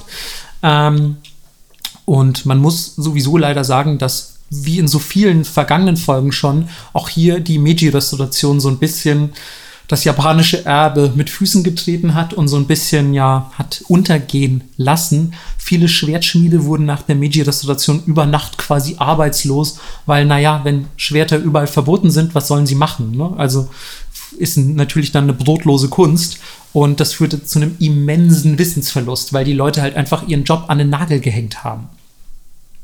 Wenige dieser Schmiede versuchen dann so die Kunst einigermaßen quasi am Leben zu erhalten. Man darf die Produkte ja dann, also man stellt quasi verbotene Produkte her, was Quatsch ist. Bis 1906 immerhin ähm, dann die ersten Gendaito entstehen, also die gegenwärtigen Schwerter. Und zwar im Auftrag kaiserlicher Hofschmiede, die dann ab 1906 äh, engagiert wurden. Es waren allerdings auch nur zwei. Also es waren zwei Dudes, die dann halt Wow. Schwerter gemacht haben. Finde ich ein bisschen, also dass man so eine unfassbar krasse Kultur hat, die weltweit mega abgefeiert wird und die dann direkt im Zuge der Verwestlichung nach der Meiji-Restauration so untergehen lässt. Das macht mich fertig, Junge. Klassiker. Und ja, das Schwert, wie gesagt, das bleibt zumindest bei der Polizei im Gebrauch und wird dann natürlich auch mit dem einsetzenden 20. Jahrhundert, wir wissen, da gab es ja auch leider noch den ein oder anderen Krieg, ähm, fürs japanische Militär massenproduziert. Die sehen dann auch noch relativ katana-mäßig aus, sind aber eigentlich komplett unverziert, sehr schnörkellos, werden so maschinell aus Stahl rausgestanzt und ist halt keine richtige Schwertschmiedekunst mehr, sondern es sind einfach massenproduzierte Waffen fürs, fürs Schlachtfeld der, der modernen Kriege, wenn man so will. Und ähm, während der US-Besatzung ähm, gab es dann einen weiteren Schwertbann. Also niemand sollte mehr Schwerter tragen, denn es musste ja quasi alles, alle mussten entwaffnet werden, weil, ja, keine Ahnung, das sind eben nun mal die Besiegten des Krieges. Also wir befinden uns übrigens, falls ihr nicht wisst, wann die US-Besatzung äh, stattgefunden hat, äh, Japans, äh, wir befinden uns natürlich nach dem Zweiten Weltkrieg. Und ähm, da gab es einen Typen, der, muss man wirklich sagen, den Katana oder den japanischen Schwertern, den Nihonto insgesamt, komplett den Arsch gerettet hat. Und das war der sogenannte Dr. Junji Honma, der Douglas MacArthur, also dem Besatzungsgeneral, ähm, höchstpersönlich erklärt hat, warum der Schwertbann scheiße ist. Und er kam anscheinend mit mehreren Schwertern, also mit, mit so, ich glaube, das, das Katana, das die, ähm, das die Soldaten im Krieg benutzt haben, das hat auch so einen ganz lamen Namen. Das hieß wirklich einfach Katana 98 oder Katana 94 oder so. Also es hatte so einen richtig industriellen Namen. Und ähm, das, ähm, das hatte der dabei, dann aber auch ganz viele so alte Schwerter, so richtig schöne, so, so ja, eben Kamakura-Zeitschwerter und hat dann gesagt: So, Douglas, ich erkläre dir jetzt mal, was geile Schwerter sind, was Kunstschwerter sind und welche verbannt werden sollten. Und der hat das anscheinend so überzeugend gemacht, dass Douglas MacArthur gesagt hat, weißt du was, Dr. Junji Honma, du hast recht. Du hast vollkommen recht. So. Und ähm, der Unterschied zwischen den Katana und den, den Gunto, das sind die Militärschwerter, war für ihn so offensichtlich, dass einfach der Besitz von echten so Koto zum Beispiel, also diesen, diesen ähm, Schwertern aus der vorherigen Zeit, den Tachi und so weiter, wieder erlaubt wurde. Und das ist einfach nur, weil dieser eine Typ zu Douglas MacArthur hingegangen ist und gesagt, ey, bitte lass, bitte lass doch die wenigstens die geilen Kunstschwerter behalten. Hä, das ist so abgefahren, Das ne? ist total krass, oder? Wenn es den nicht gäbe, hätten wir heute Ja. vielleicht gar keine Katana. Auch in der Popkultur, wer weiß, ob es die überhaupt gäbe. Dann hätten alle Keulen. Es hätten alle, was auch geil wäre, aber trotzdem. ähm, und dann im Nachklapp dieses, dieses Bands wurden halt saumäßig viele, auch leider, also Koto und richtig schöne alte Schwerter, ähm, wurden an Amerikaner verkauft. Und ähm, 1958 gab es dann mehr japanische Schwerter in den USA als in Japan selbst, was total erschreckend ist, finde ich, und mich irgendwie sehr traurig stimmt. Also nicht, dass ich es den Leuten nicht gönnen würde, wenn ihr das rechtmäßig erworben habt und was auch immer, aber die Umstände waren einfach nicht so geil und ich finde solche Nationalschätze, die sollten da bleiben, wo sie hingehören, wenn ich ganz ehrlich bin. Ja. Ähm, und nur dank diesem Dr. Junji Honma, der dann auch nach dem Gespräch mit MacArthur weiterhin die Katana-Schmiedekunst gefördert hat und so ein paar andere Dudes, die eben sehr gleichgesinnt waren wie Honma, ähm, wurde halt dann einfach noch so von einer Handvoll Leuten die japanische Schwertkunst gefördert und eigentlich, muss man sagen, gerettet. Denn viele von diesen einstigen Schwertschmieden hatten angefangen, mittlerweile so halt Haushaltswaren und so ein Shit zu produzieren. Also die haben dann so, keine Ahnung, ich weiß nicht, Gabeln gemacht. Na, was schmiedet man so? Ein Topf? Naja, I normale. Messer wahrscheinlich. Oder ein- eine gusseiserne Pfanne, Pfanne oder so ein und so, Scheiß, ja. ich weiß es nicht. Sachen, die man halt braucht. Genau, also die haben halt Haushaltswaren hergestellt, obwohl die eigentlich die krassesten Katana-Schmiede waren. Das darf man sich nie ausdenken. Und, Ey, aber ähm, die Pfanne hat bestimmt bis zu deinem Lebensende gehalten. ja, und du konntest damit einfach irgendwie deinen Nachbar auseinanderschneiden, wenn er dir blöd kam. Ähm, und ja, heutzutage, jetzt befinden wir uns dann langsam in der Gegenwart des Katana. Ähm, ja, wird der Markt eigentlich super krass natürlich mit Fakes, so aus einfachem rostfreien Stahl überflutet, die auch meist gar nicht in Japan hergestellt werden, meist China oder sonst wo. Ähm, und ja, es liegt auch ein bisschen daran, dass echte registrierte, offiziell beglaubigte Katana-Schmiede nur 24 Schwerter pro Jahr herstellen dürfen, um die Qualität ihrer Arbeit zu wahren. Denn das sollen ja schließlich wertvolle Kunstobjekte sein. Und ja, zu guter Letzt möchte ich schließen mit einer Gott sei Dank sehr positiven Nachricht, denn im Jahr 2014 gelang es einem Katana oder einem Schwertschmied, Sch Schwertschmied, ich muss dieses Wort wirklich üben, ähm, namens Kunihira Kawachi erstmals seit der Kamakura-Zeit wieder Midare Utsuri, diesen weißlichen Schimmer auf den Klingen herzustellen. No way! Ja, Mann, er hat es geschafft. Er hat einfach 2014 das erste Mal es geschafft, wieder ein Koto von ansatzweise dieser Qualität der Kamakura-Zeit zu produzieren Krass. und wurde dafür auch ähm, mit dem sogenannten Masamune-Preis ausgezeichnet. Das ist quasi der, der höchste Preis, den es in Japan für Schwertschmiedekunst ähm, geben kann. Ähm, und der aber nur verliehen wird, also der wird nicht jährlich verliehen oder so, sondern der wird nur verliehen, wenn was wirklich Geiles passiert ist. Und der wurde an den Herrn Kawachi verliehen das erste Mal seit 18 Jahren. Also 18 Jahre vorher ist gar nichts Geiles für Schwerter passiert in Japan, aber weil es er geschafft hat, wieder diesen weißlichen Schimmer auf den Klingen zu erzeugen, hat er 2014 diesen Preis bekommen. Ich würde mir viel mehr Preise wünschen, die so verliehen werden. Weil ganz oft habe ich das Gefühl, naja, irgendjemand muss das ja dieses Jahr bekommen. Ja, also wahrscheinlich auch mit so Sachen wie dem Nobelpreis und so, ne? Ja, ja, voll. Also da sind ja auch manchmal Sachen dabei, die, sage ich mal, in ihrer ja, Bedeutung variieren.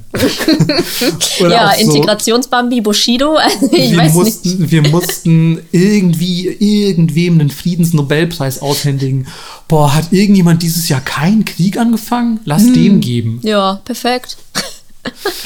Ja, Freunde und Freundinnen, das ist die ähm, doch sehr ähm, ja, ereignisreiche Geschichte des Katana. Wow. Das war viel. Das auch viel, es tut mir auch leid, aber das ist schon wirklich auf die absoluten Basics heruntergekürzt. Ja, Muss man echt sagen. da schließe ich mich gleich an. Ja, geil. Ich bin gespannt. Leute, hier sind die absoluten Basics. Ähm, ich habe so ein, zwei Punkte, die knüpfen so ein bisschen an das an, was Marco gesagt hat. Die äh, schmeiße ich jetzt noch mal kurz rein.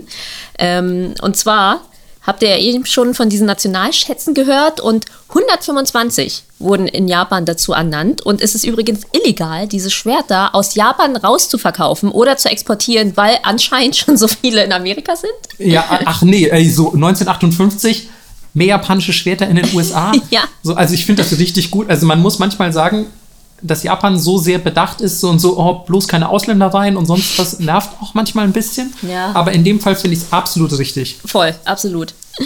Ähm, ja, und der Preis äh, liegt zwischen so 10.000 bis 50.000 Euro für natürlich ne, ein echtes Katana. Wir reden jetzt nicht von diesen Nationalschätzen, sondern halt so ein, ein gut gemachtes Katana, nicht so ein Ding, was du jetzt irgendwie irgendwo in Kyoto in einem Touri-Shop kaufen kannst. Ich habe so einen Touri-Shop-Katana. Ich gebe es ja zu. Geil. Ja, ich schäme mich auch nicht. Aber es ist ganz schön, weil es ist halt komplett schwarz. Surprise. Ja, naja, aber ich. Mann. es tut mir auch, ich, ich habe mich direkt beim Recherchieren der Folge schon geschämt dafür, dass ich so ein, so ein Edelstahl-Scheißding rumstehen habe. Ja, gut, aber wo willst du irgendwie auch 50.000 Euro herbekommen? Ja, dann sage ich lieber nichts zu meinen Finanzen. Nein, Quatsch.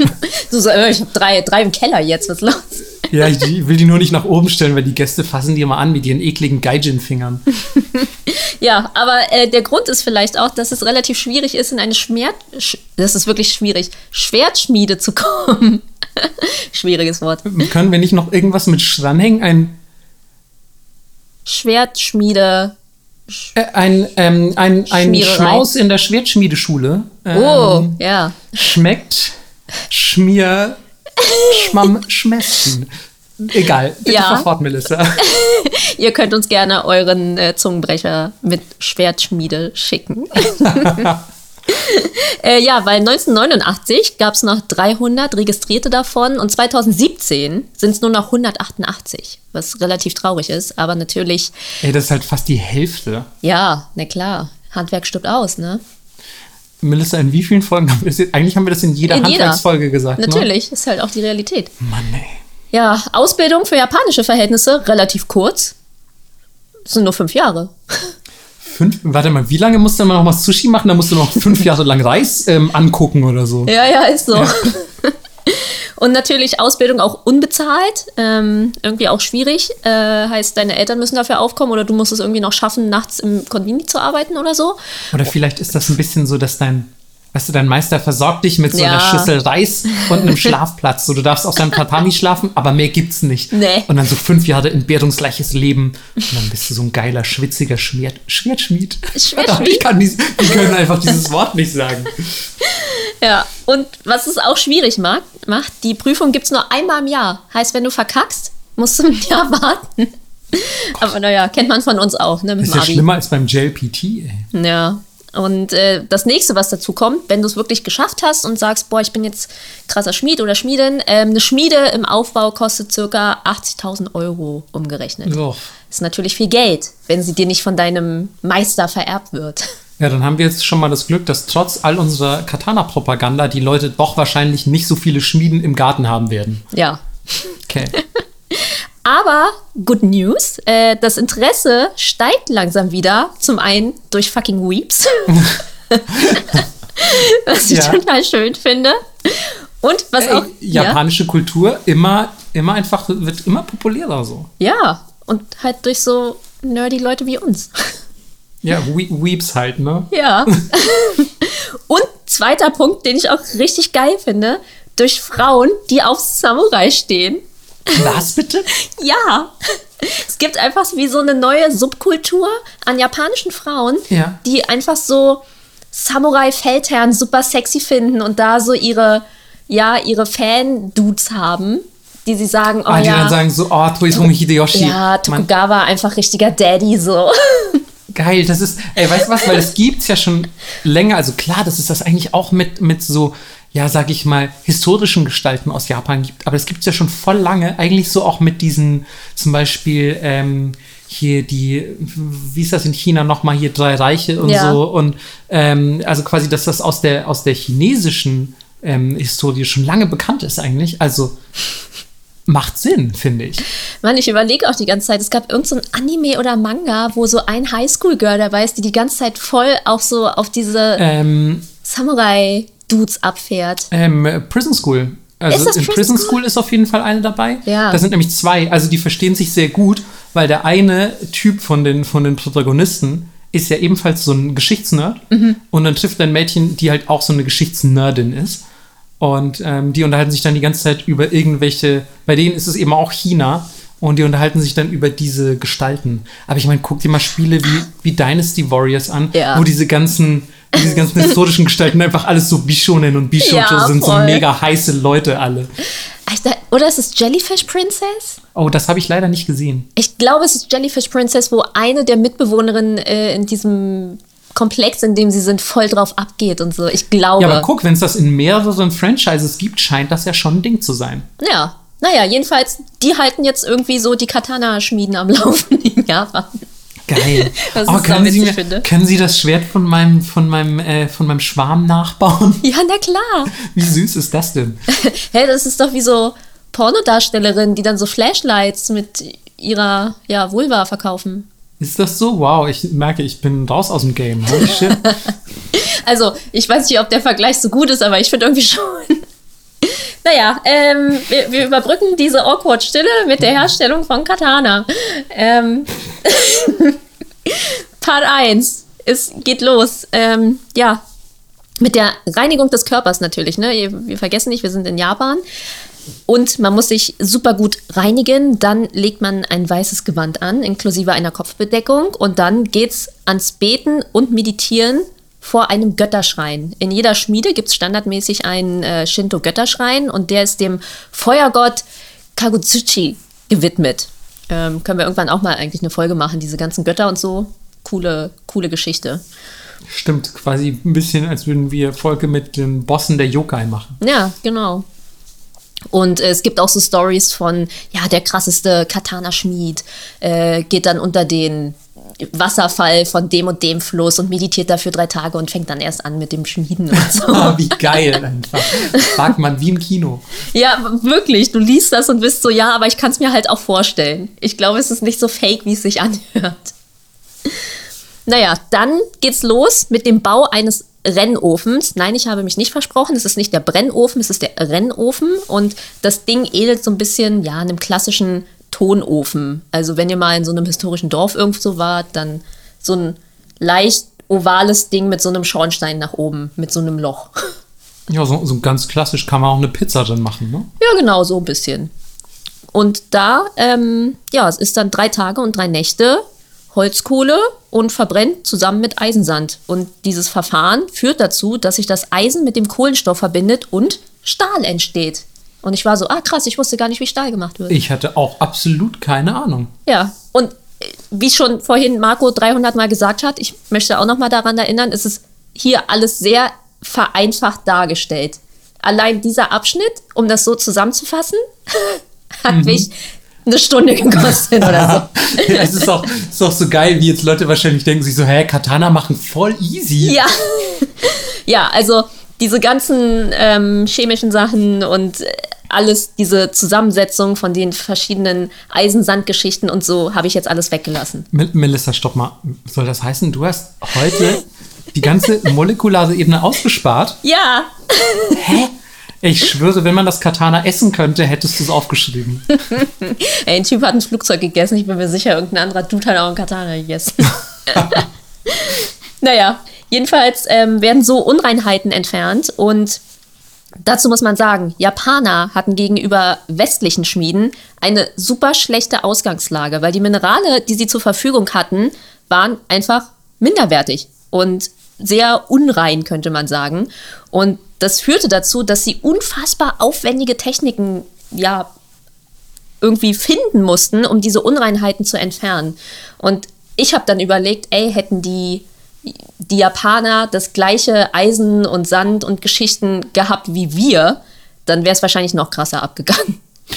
Alter, aber vielleicht äh, muss, es, muss man auch dazu sagen, dass es genau das Gegenteil war, weil sie haben sich nicht quasi auf, ausgeruht auf ihrem perfekten Stahl, sondern sie haben gemerkt, so, das ist eine Sache, die erfordert unsere ganze Hingabe. Wir müssen uns wirklich was Geiles überlegen. Ja. Might be. Man weiß nicht. Ah, verdammt, man, ich würde manchmal so gern, hätte ich so eine Maschine, mit der man in so alternative Universen springen könnte, Mhm. um sich anzugucken, wie gewisse Sachen gelaufen sind. Ja. Hm. Einfach so eine ultraschlaue AI, die das alles zeigt. Die das berechnet, meinst Ja. du? Oh, wäre auch geil. Das dauert noch ein bisschen. Naja, jedenfalls, wenn man das alles gemacht hat, dann hat man Tamahagane. Und ähm, dieses Stück oder ja, diese Platten, die man dann hat, waren super wertvoll. A, weil es schon voll das Tara war, das zu machen. Und halt auch super schwer herzustellen. Also natürlich generell ist es schwer, einen Katana herzustellen, aber man musste zum Beispiel Temperaturen am glühenden Stahl ablesen können. Wann ist denn jetzt okay? Wann hole ich das Ding raus? Ohne ein Temperaturmessgerät in dem Sinne zu haben. Genau solche Sachen meine ich, ne? Wie, also, wie haben die damals überhaupt gecheckt, man, dass das jetzt heiß genug ist? Mhm. So, also, es ist so krass. Äh, boah, ich bin, bin fasziniert und komme mir selber so minderwertig vor, wenn ich an Schwertschmiede denke. Ja, jedenfalls hat man jetzt äh, so Metallgeschichten und die werden jetzt mit einem Hammer bearbeitet, denn wir kommen zum Hammerschmieden. Und ähm, dieser entstandene Stab, den man hat, indem man da immer wieder raufkloppt, wird halt abgeflacht und gefaltet, dann wieder abgeflacht und erneut gefaltet, bla bla bla bla bla. Und somit verdoppelt sich jedes Mal die Lagenzahl. Also zum Beispiel bei 10 Faltungen erhält man 1024 Lagen. Bei 20 Faltungen erhält man 1.048.576 Lagen. Ja, exponentielles Wachstum, mega, mega sick auf jeden Fall. Genau, und das muss man aber trotzdem ja sehr bedacht machen, weil damit sichergestellt wird, dass die Stärke der Klinge über die gesamte Oberfläche gleich ist. Und jetzt kommt der nächste Part. Es muss nämlich ein weicheres Stück Stahl in das Werkstück, was man jetzt hat, eingelegt werden, damit die Klinge ähm, ja bei starken, ich nenne es mal dynamischen Belastungen nicht bricht. Also wenn du quasi das in deinen Gegner haust und dann nochmal so schräg nach oben ziehst, könnte es ja an, seinem, an seinen Rippen zum Beispiel brechen.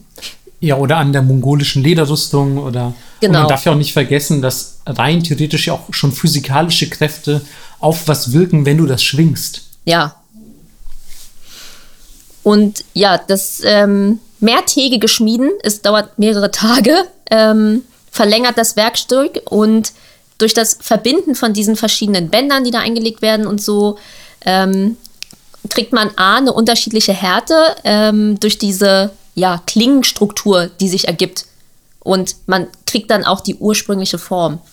Und dann geht's weiter, weil man nämlich jetzt flüssigen Ton aufträgt. Und alles, diese paar Sätze eben und diese Tongeschichte ist so kompliziert, dass ich hoffe, es war jetzt alles richtig. Also diesmal kann ich wirklich keine Verantwortung dazu, also dafür übernehmen, wenn jetzt irgendwas durcheinander gekommen ist. Wir haben netterweise Shoutout an meine Community auf Instagram.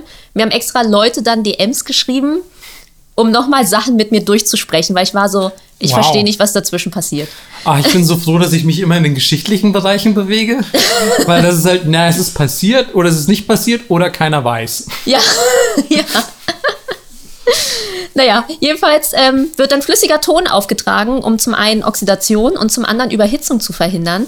Und dort, wo sich mehr Ton befindet, wird die Klinge weniger hart als an den Stellen, wo halt weniger Ton abgedeckt, also die Klinge abgedeckt hat. Und dieser Ton schirmt beim Härten den Rücken der Klinge ab, damit nur die Klinge selbst gehärtet wird. Also, ne, die Klinge ähm, unten ist hart, der Rücken oben ist weich, weil wir ja, wie gesagt, diese Flexibilität brauchen. Und wenn alles komplett hart wäre und es keinen keinen Spielraum gäbe, könnte man es theoretisch sogar mit der Hand einfach durchbrechen. Krass. Ja, also das war wohl super ultra wichtig, das zu machen. Und währenddessen, durch diesen Ton oben, ähm, entsteht ein Muster an der Scheide, nämlich das Hammern. Und das ist auch ein Qualitätsmerkmal an der Spitze.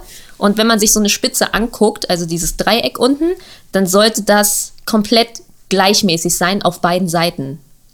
Also ihr guckt euch das an und sagen wir, es würde jetzt ganz nah aussehen wie so eine Nadel, die spitz zuläuft, dann ist der Rand komplett gleich auf beiden Seiten, als hätte man so ein Blatt zusammengeklappt und wieder aufgemacht mit so Tinte. Ja, es ist auch, also diese, diese Spitze, das ist das, was ich vorhin erwähnt hatte, ähm, mit diesem Shinogizukuri und dem Yokote, diese, diese Linie, die oben verläuft und so. Das ist, das sind so diese schmiedetechnischen Feinheiten, wo du denkst, Alter, erstmal voll krass, dass man das irgendwie so in feinster Handarbeit mhm. geschmiedet hat. Und zweitens, Alter, was ist das bitte alles für ein langer Weg dahin? Und wie, also wie krass muss man irgendwie rumexperimentieren, um überhaupt drauf zu kommen? Auch so dieses Harmon, dieses Wellenmuster, was ja, ja. so mega ähm, so charakteristisch für das Katana ist. Also wie, wie ist da überhaupt jemand draufgekommen, Leute? Ich, dass jemand gesagt hat, ey, lass mal ein bisschen Schlamm draufpacken, why not? Ja, wir probieren das einfach mal. Heftig. Nachdem du da schon über Wochen auf dem Ding rumgehämmert hast. ja, ich mach's jetzt mal voll dreckig und gucke, was passiert. Ja.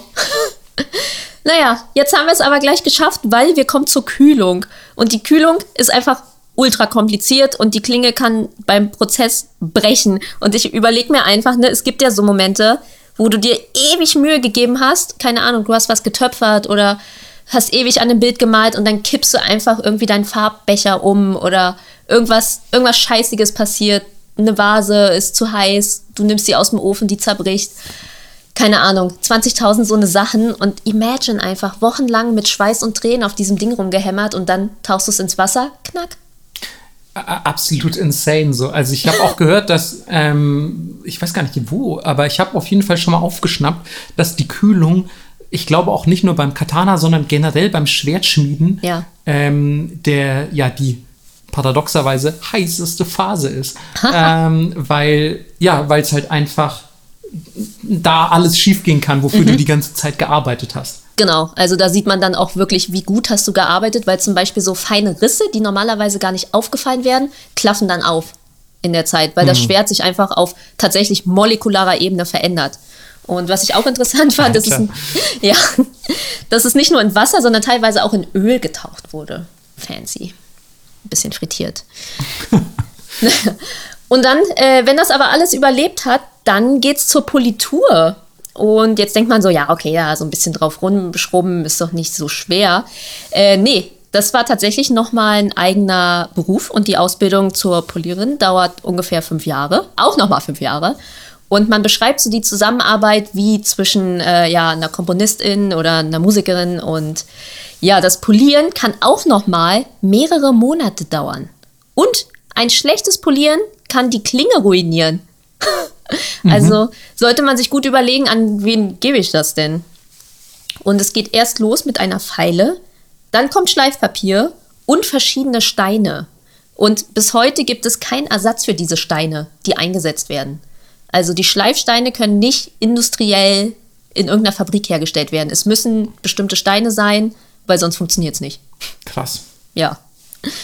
Und was auch interessant ist, ähm, wenn ihr ein Katana seht und es ist einfach spiegelglatt, ihr könnt euch da drin spiegeln, wie man das oft auch so in der Popkultur sieht, dann ist es einfach, ja, fake. Weil man muss immer äh, die feine Musterung sehen, die durch diese Falltechniken entstanden ist. Und wenn die nicht vorhanden sind, dann ist es einfach nur ein Stück. Und es wurde nichts gefaltet. Ja, dann ist halt wahrscheinlich einfach so ein Stahldingens. Genau. So, so ein Edelstahl-Katana oder was auch immer. Ja. Und neben der Musterung können auch weitere Zeichen noch drauf sein oder Schattierungen. Und äh, das kann zum einen sein das Herstellungsdatum oder ein Zeichen für eine bestimmte Schule, wo der Schmied gelernt hat. Oder auch äh, ein Zeichen von dem Schmied oder der Schmiedin selber. Also irgendwie das eigene Initial oder irgendein kleines, keine Ahnung. Wenn das jetzt bei Marco wäre es wahrscheinlich eine Corgi-Schmiede oder so. Ich habe auch gehört, die, ähm, die Schmiede schreiben oft mal ihren May, also diese, ja, die Unterschrift auf, auf diesen Erl, also der da in der Klinge unten steckt, also gar nicht der Teil, den man sieht, da steht mhm. wohl oft auch noch was drauf. Ja. Wenn man denn in der, ja, gewillt ist, sein sündhaft teures Katana auseinanderzubauen. ja, oder ihr sagt, ey, ich setze das jetzt direkt ein, ich habe Bock. Und äh, ein Katana, das mit traditionellen Techniken konstruiert wurde, ist in der Lage, sowohl ein, ein in der Luft schwebendes Seidenblatt zu durchschneiden, als auch eine Rüstung zu spalten. Oh, das klingt aber schon wieder, das klingt schon, also das glaube ich erst, wenn ich sehe. Ne? Das ist so ein, ein in der Luft schwebendes Seidenblatt. Das wäre so aber, fucking scharf. Ja, aber da gibt es ja Videos auf YouTube. Ja? Ja. ist, ein, ist es kein 100 Kilometer Ninja-Lauf, den wir nicht mehr beweisen können. ja, nee, so unglaublich klang es jetzt auch nicht. Ähm, aber krass. Also, weil das, das klingt verdammt scharf. Ja, voll. Also meine Scheißmesser, die nicht mal die Tomatenhaut durchschneiden können. So. Fuck, man. Ja. Aber wir haben ja bis jetzt nur die Klinge. Also wir können ja schlecht nur mit der Klinge rumlaufen. Deswegen brauchen wir auch noch einen Griff. Und wie wir eben schon gehört haben, ist der meistens aus Holz. Für Touris wurde der später auch aus Elfenbein oder Knochen gemacht. Ganz schön krass irgendwie. Und der wird mit Rochenhaut oder Haifischleder überzogen, ähm, weil natürlich darüber ja noch diese Wickelung ist und die darf nicht verrutschen. Heißt, man brauchte irgendwas mit Grip. Und mhm. Diese Wicklung, die drumherum war, war meistens aus Baumwolle, Seide oder Leder. Und ihr wisst ja vermutlich selber, wie das aussieht. Da entstehen ja diese Rauten, wenn man so diese Bänder übereinander legt. Und unter jede dieser Rauten wird ein speziell gefaltetes Papierstück gelegt. Und wenn man das Katana hält, dann schwitzt man ja auch, besonders wenn man wahrscheinlich Stress im Krieg hat. Und das quillt dann auf durch den Handschweiß. Und dadurch, dass dieses Papierstückchen aufquillt, wird die Wickelung fester und zieht sich an. Okay, das ist, Alter, das ist ja Alter, Inspector Gadget-mäßig. Also, ja. wow, das ist auf jeden Fall echt Next Level. Finde ich sehr, sehr faszinierend, was man sich da alles damals überlegt hat, Mann. Ja, das nächste, was wir haben, ist das Zuba, also das Stichblatt. Und das Ganze sitzt zwischen Griff und Klinge, also diese Scheibe. So muss man sich das ungefähr vorstellen. In Europa nennt man das auch Parierscheibe. Ähm, als Schutz vor Stichen und Hieben des Gegners, weil wenn du nur das lange Ding ohne diese Scheibe hättest, könnt ihr dir ja einfach so auf die Hand hauen. Das ist natürlich blöd. Und die hatte meistens drei Löcher. Das erste war natürlich, da schiebst die Klinge durch, damit die dann in den Griff kommt. Das zweite war fürs Beischwert, hat Marco schon erzählt. Und das dritte, und jetzt geht's richtig ab, Leute, das ist einer meiner Lieblingsteile heute, ähm, für das Kogai. Und zum einen konnte das entweder eine Haarnadel sein, mit der du wirklich deine Haare einfach hochgesteckt hast als Samurai. Mhm. Das zweite, äh, was es sein könnte, ich meine, also es könnte auch alles gleichzeitig sein, was ich hier vorlese, aber ich glaube nicht. Ähm, das zweite ist eine Art Nähnadel, um die abgetrennten Köpfe, aus denen oftmals dann so Kriegstrophäen gemacht wurden, auf ein Stück Schnur aufzufädeln. Was? Ja, weil die sollten dann teilweise halt nach Hause mitgebracht werden, um zu zeigen, öh ja, ich habe hier diesen Kriegsfürst XY getötet. Äh, geil, ich fädel das jetzt alles auf und nehme das mit. Weil, ich meine, man hätte das ja auch anpacken können und in den Sack stecken, aber wir erinnern uns, wir sind in Japan und jede direkte Berührung mit Toten würde im Shinto als äh, ja das Beflecken der Seele enden. Und das ja, willst klar. du natürlich nicht. Mhm. Ja, deswegen hatten äh, diese Kogai teilweise so fette Ösen am Ende, um was die, durchzufädeln. Die Kogai oder die Katana selbst? Nee, nee, nee. Also du hattest ja drei, drei Löcher. In dem ersten ist dein Katana drin, die Klinge. Ja. Im zweiten dein Beischwert. Und im dritten Loch steckt quasi diese Nadel. Mhm. Okay. Ja. Also könnt ihr sonst auch einfach nochmal googeln, wie die Dinger aussehen. Sehen einfach aus wie so lange, dünne ja, Haarnadeln oder Essstäbchen. Und zwei, äh, dritte Option ist, dass man diese fetten Nadeln hatte, um äh, die Rüstungsteile zusammenzunähen. Weil ja die einzelnen Teile von der Samurai-Rüstung, wer das mal gesehen hat, äh, das sind ja so Dinge, die teilweise ja mit so Lederbändern zusammengenäht ist. Und das dritte, was ich mega geil finde, ist, man konnte die auch teilen, also dass man quasi aus einer zwei gemacht hat und dann hatte man einfach Essensstäbchen. ja, ey, ganz ehrlich, ähm, man's gotta eat, ne? Ist also. so. Also du hattest quasi dein Campingbesteck auf dem Schlachtfeld mit dabei und ich hoffe einfach, dass sie nicht die gleiche Nadel zum Köpfe auffädeln, Essen und Haare hochstecken genommen haben. Aber man weiß es natürlich nicht. Ja, Finde ich, find ich voll legitim. Ja. So, das nächste ist die Scheide natürlich. Das Schwert muss ja irgendwo rein, sonst schneidest du dir selber ins Bein. ja, kann schon mal passieren. Kann schon mal passieren. Naja. Ähm, das war meistens lackiertes Magnolienholz. Und ich weiß auch nicht warum, aber ich finde, Magnolie ist so ein schönes Wort. Das holt mich das ist irgendwie. tatsächlich ein schönes Wort. Ja, ich finde auch. Magnolia ist so ein schöner Name. Das holt mich sehr ab. Gibt es das so wirklich als Namename? Ja. Huh.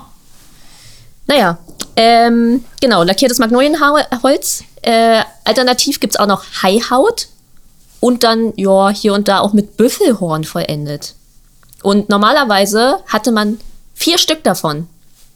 Das erste ist eine einfache und ohne Ornamente aus Holz hergestellt. Ähm, wurde meistens benutzt, um die Klinge außerhalb von Kriegszeiten einfach aufzuheben. Dann hatte man eins, das war relativ einfach dekoriert, so für den alltäglichen Gebrauch. So, ich gehe zum Supermarkt, kaufe ein bisschen Reis. hatte man eins für den Kriegseinsatz. Das war dann oft in Metall verkleidet, damit, wenn jemand draufhaut, nichts passiert. Dann hatte man ein sehr kunstvoll verziertes und ähm, dekoriertes. Ja, das war dann so für den zeremoniellen Gebrauch oder wenn es eine Feierlichkeit gab oder so. Und äh, das war super wichtig, weil ein Schwert ohne Scheide verliert 30% Marktwert. Okay. Was natürlich. Macht aber auch Sinn, ne? Ja, bei 50. ist halt wie wenn du ein Spiel, zum Beispiel, keine Ahnung, du willst irgendwie ein Spiel verkaufen und verkaufst es ohne Hülle oder so. Genau. Oder eine CD. Ich habe nur die CD noch, sorry. Ja. Und ich finde das so geil, weil wenn man das zum Beispiel bei Wikipedia oder so eingibt und sich die anguckt, sehen die so tacky aus und so kitschig. es ist wirklich. Ich habe eins gesehen. Das war mit so winzigen kleinen Perlmuttstücken komplett voll und das sah einfach aus, als wäre es komplett in Glitzer gedippt worden. Und okay. ich muss mir einfach vorstellen, wie irgend so ein Samurai, der super extra war, hingegangen ist und war so, ich will, dass meins glitzert in der Sonne. Ja, ich bin der most fabulous Samurai ja. jenseits von Kyoto. Ähm, man muss aber wahrscheinlich dazu sagen, dass das natürlich auch ein bisschen epochenbedingt ist, styletechnisch mhm. und natürlich auch ein bisschen rangbedingt. So der einfache Dude, so der Untersamurai hatte wahrscheinlich nicht das Perlmut Gold Katana. Also. Nee, aber irgendjemand im alten Japan war so, ich will das Glitzerschwert. das belustigt mich sehr. Ja, und äh, wenn ihr jetzt denkt, Mann, ich würde auch so gerne wieder mit einem draußen rumlaufen, ähm, naja, ist es ein bisschen schwierig. Also scharfe Schwerter fallen in Deutschland unter das Waffengesetz. Das sind sogenannte Blankwaffen im Gegensatz zu Feuerwaffen. Heißt, die sind erlaubnisfrei. Erwerb und Besitz ist für volljährige Personen ohne Waffenschein erlaubt. Aber das Führen, also sagen wir, ihr macht das wirklich an den Gürtel, man nennt das auch zugriffsbereites Tragen ist äh, in der Öffentlichkeit nach, ich habe heute auch mal eine Zahl für euch, nach Waffengesetz 42a1 verboten. Darf man also nicht. Ihr dürft das irgendwohin mitnehmen, aber ihr dürft das jetzt nicht an den Gürtel machen, wenn es scharf ist. So Fake-Katana natürlich easy, kein Problem. Hm. Ja. Und wie immer habe ich natürlich ein paar Fun Facts für euch. Du bist echt immer die Person für die Fun Facts, muss ich sagen. Ja, weil ich finde das immer so, das sind doch die Sachen auch, die man sich merkt. Ja, aber ich merke immer so, also wenn das jetzt hier, stellt euch mal vor, wir sind in der Schule und das ist natürlich, es steht außer Frage, dass wir beide saukoole Lehrer und Lehrerinnen sind. Mhm. Ähm, aber ich habe das Gefühl, ich wäre so der langweilige Scheiß-Geschichtslehrer, der den Leuten immer so auf den Sack geht mit so, ja, aber ganz ehrlich, überleg doch noch mal, wann die Michi-Restauration war. Du weißt das doch, Kevin.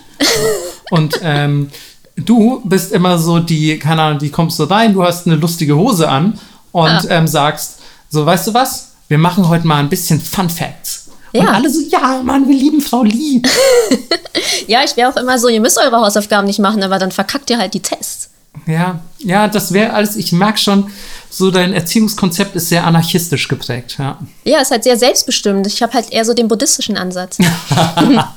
ja, das hast du dir aber schön zurechtgeprägt. Ne? Ja, hau mal eine Fun Fact raus. Äh, ja, ich habe zum Beispiel äh, das teuerste Katana, das jemals bei einer Auktion verkauft wurde, war Teil des, äh, der Sammlung des Arztes Dr. Walter Amos Compton. Aber es klingt schon sehr britisch. ja. Und zwar äh, 1930 hat er angefangen, Schwerter zu sammeln. Und dann ist er natürlich irgendwann gestorben. Und 1992, zwei Jahre nach seinem Tod. Also aber auch nach 62 Jahren Schwerter sammeln. Ja. Das hast du aber schnell ausgerechnet, ey. Ja, total. Also muss man schon sagen, so, also von 30 zu 92 Gar, ja, merkt man naja. einfach. Ich bin, ich bin so ein kleiner Akademiker. Du bist halt der schlauere Lehrer. Aber vielleicht nicht der sozial kompetentere. Hey, hey, hey, hey, ganz vorsichtig. Doch überhaupt nicht. So, also es ist zwei Jahre nach Walters Tod. Und dann versteigerte das Auktionshaus Christie's in New York seine Sammlung von etwa, ja, schätz mal kurz, wie viele Schwerter hat der Mann gesammelt? Ey, was hast du über meine soziale Kompetenz gesagt? okay, ähm, ja, sag, wie viel Schwerter der hatte. 1100. Circa. Geil. Alter, was, was, was, wie sah es bei dem zu Hause aus? Ja. So, warte. Okay, ich glaube, wenn jemand ähm, japanische Schwerter sammelt und Dr. Walter Ames Compton heißt, dann hat man auch ein relativ großes Anwesen. Ja. Trotzdem brauchen 1100 Katana und Schwerter brauchen ihren Platz. Ja. Die waren ja bestimmt auch alle in Boxen oder an der Wand oder keine Ja, also Ahnung. die, die, äh, ich meine, das ist ja auch, das ist nichts, was du einfach in den Keller stellst, so Nee. an die Wand lehnst, sondern die werden natürlich schön präsentiert. Ey, stell dir mal vor, vielleicht war der verheiratet und seine Frau einfach so, Alter, Junge, was willst du denn noch mehr von dieser Scheiße? So, ich kann mir natürlich vorstellen, ja, aber ich brauch das, guck doch, das ist Perlmut mit Goldgriff. ja. So, So eins habe ich noch nicht. ja, geil. Naja, ähm, jedenfalls fand diese Auktion statt.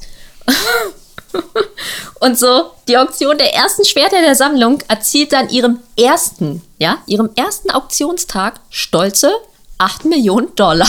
Geil. Ja. Aber es ging noch weiter. Es ging noch weiter. Okay, aber 8 Millionen Dollar ist schon mal eine stolze Stange Geld. Ja. Jetzt kommen wir nämlich zum teuersten Katana des Tages und auch bis jetzt jemals. Es war natürlich eine Kamakura-Klinge aus dem Nice. 13. Jahrhundert. Wir haben ja jetzt gelernt, einfach krasser Shit. Und sie hat eingebracht 418.000 Dollar Boah, eines anonymen europäischen Sammlers. Alter. Dazu muss man aber sagen, ne, es war damals, 1992. Der heutige Wert wären ungefähr so 680.000 Euro. Verdammte Inflation, ey. Ja. ähm, aber ja, krass, Mann, Alter. Ey, wenn du das in Mark umrechnest oder in Yen. Wow, ähm, so viel Yen. Das ist echt verdammt viel Geld. So, das, äh, der nächste Fun Fact. Ey, ga- ey, ganz Ja. kurz, bevor du zum nächsten Fun Fact kommst, weil das weil, weil es hier gerade so, also du zahlst fast fünf, fast eine halbe Million, zahlst du als anonymer Sammler für so eine Klinge und denkst du so, anonymer Sammler und dann steht die bei dir einfach so zu Hause, 500.000. Ja. Ste steht die da so und keiner weiß es, dass du die gekauft hast. Mhm. Also und dann kommen so Leute zu dir nach Hause und dann gehst du auch nicht hin und sagst, ja, das Schwert, das kostet eine halbe Million oder so, sondern das steht da einfach so als Dekoobjekt und du Ja. hast einfach eine halbe Million dafür ausgegeben. Wenn ich das kaufen würde, ich würde sagen, ey, auf jeden Fall, es muss Live-Übertragung von meinem Gesicht, wie ich mich freue. mein Name soll auf jeden Fall in allen Zeitungen stehen. Ja gut, dann kommen die Leute und brechen bei mir ein. Ja. Aber trotzdem, ich finde es so krass, dass Leute das so ganz nonchalant irgendwie kaufen, anonym und sich dann irgendwie so für eine halbe Million das teuerste Katana aller Zeiten in, in den Schrank stellen. Ja, aber ich denke mir so, für manche Leute auf der Welt sind eine halbe Million halt nix. Die lachen halt, ne? Ist halt leider so. Der verdammte Jeff Bezos. Damn, der hat bestimmt voll viele Katana. Glaub, glaub, der wirkt wie ein Typ, der viele Katana zu Hause Ja, hat. aber der macht nur Scheiße damit. Der, der macht so richtig peinliche Übungen Ja. vom Spiegel damit. so oben ohne. Ja, und der macht dabei In immer so Geräusche wie so. "Huh, huh", Ja, richtig Und unangenehm. gibt so, so Pseudo-Samurai-Geräusche dabei von sich. Und sagt dann so japanische Wörter, von denen er denkt, sie sind japanisch, aber dann sagt er so Nihao. Oh, übel. ja, oder sagt so einfach ganz normale japanische Wörter und betont die so mega krass. Ja. Sakana, der Fisch, der Fisch des Kampfes. ähm, Entschuldigung, äh, bitte fahr fort mit Fun Facts.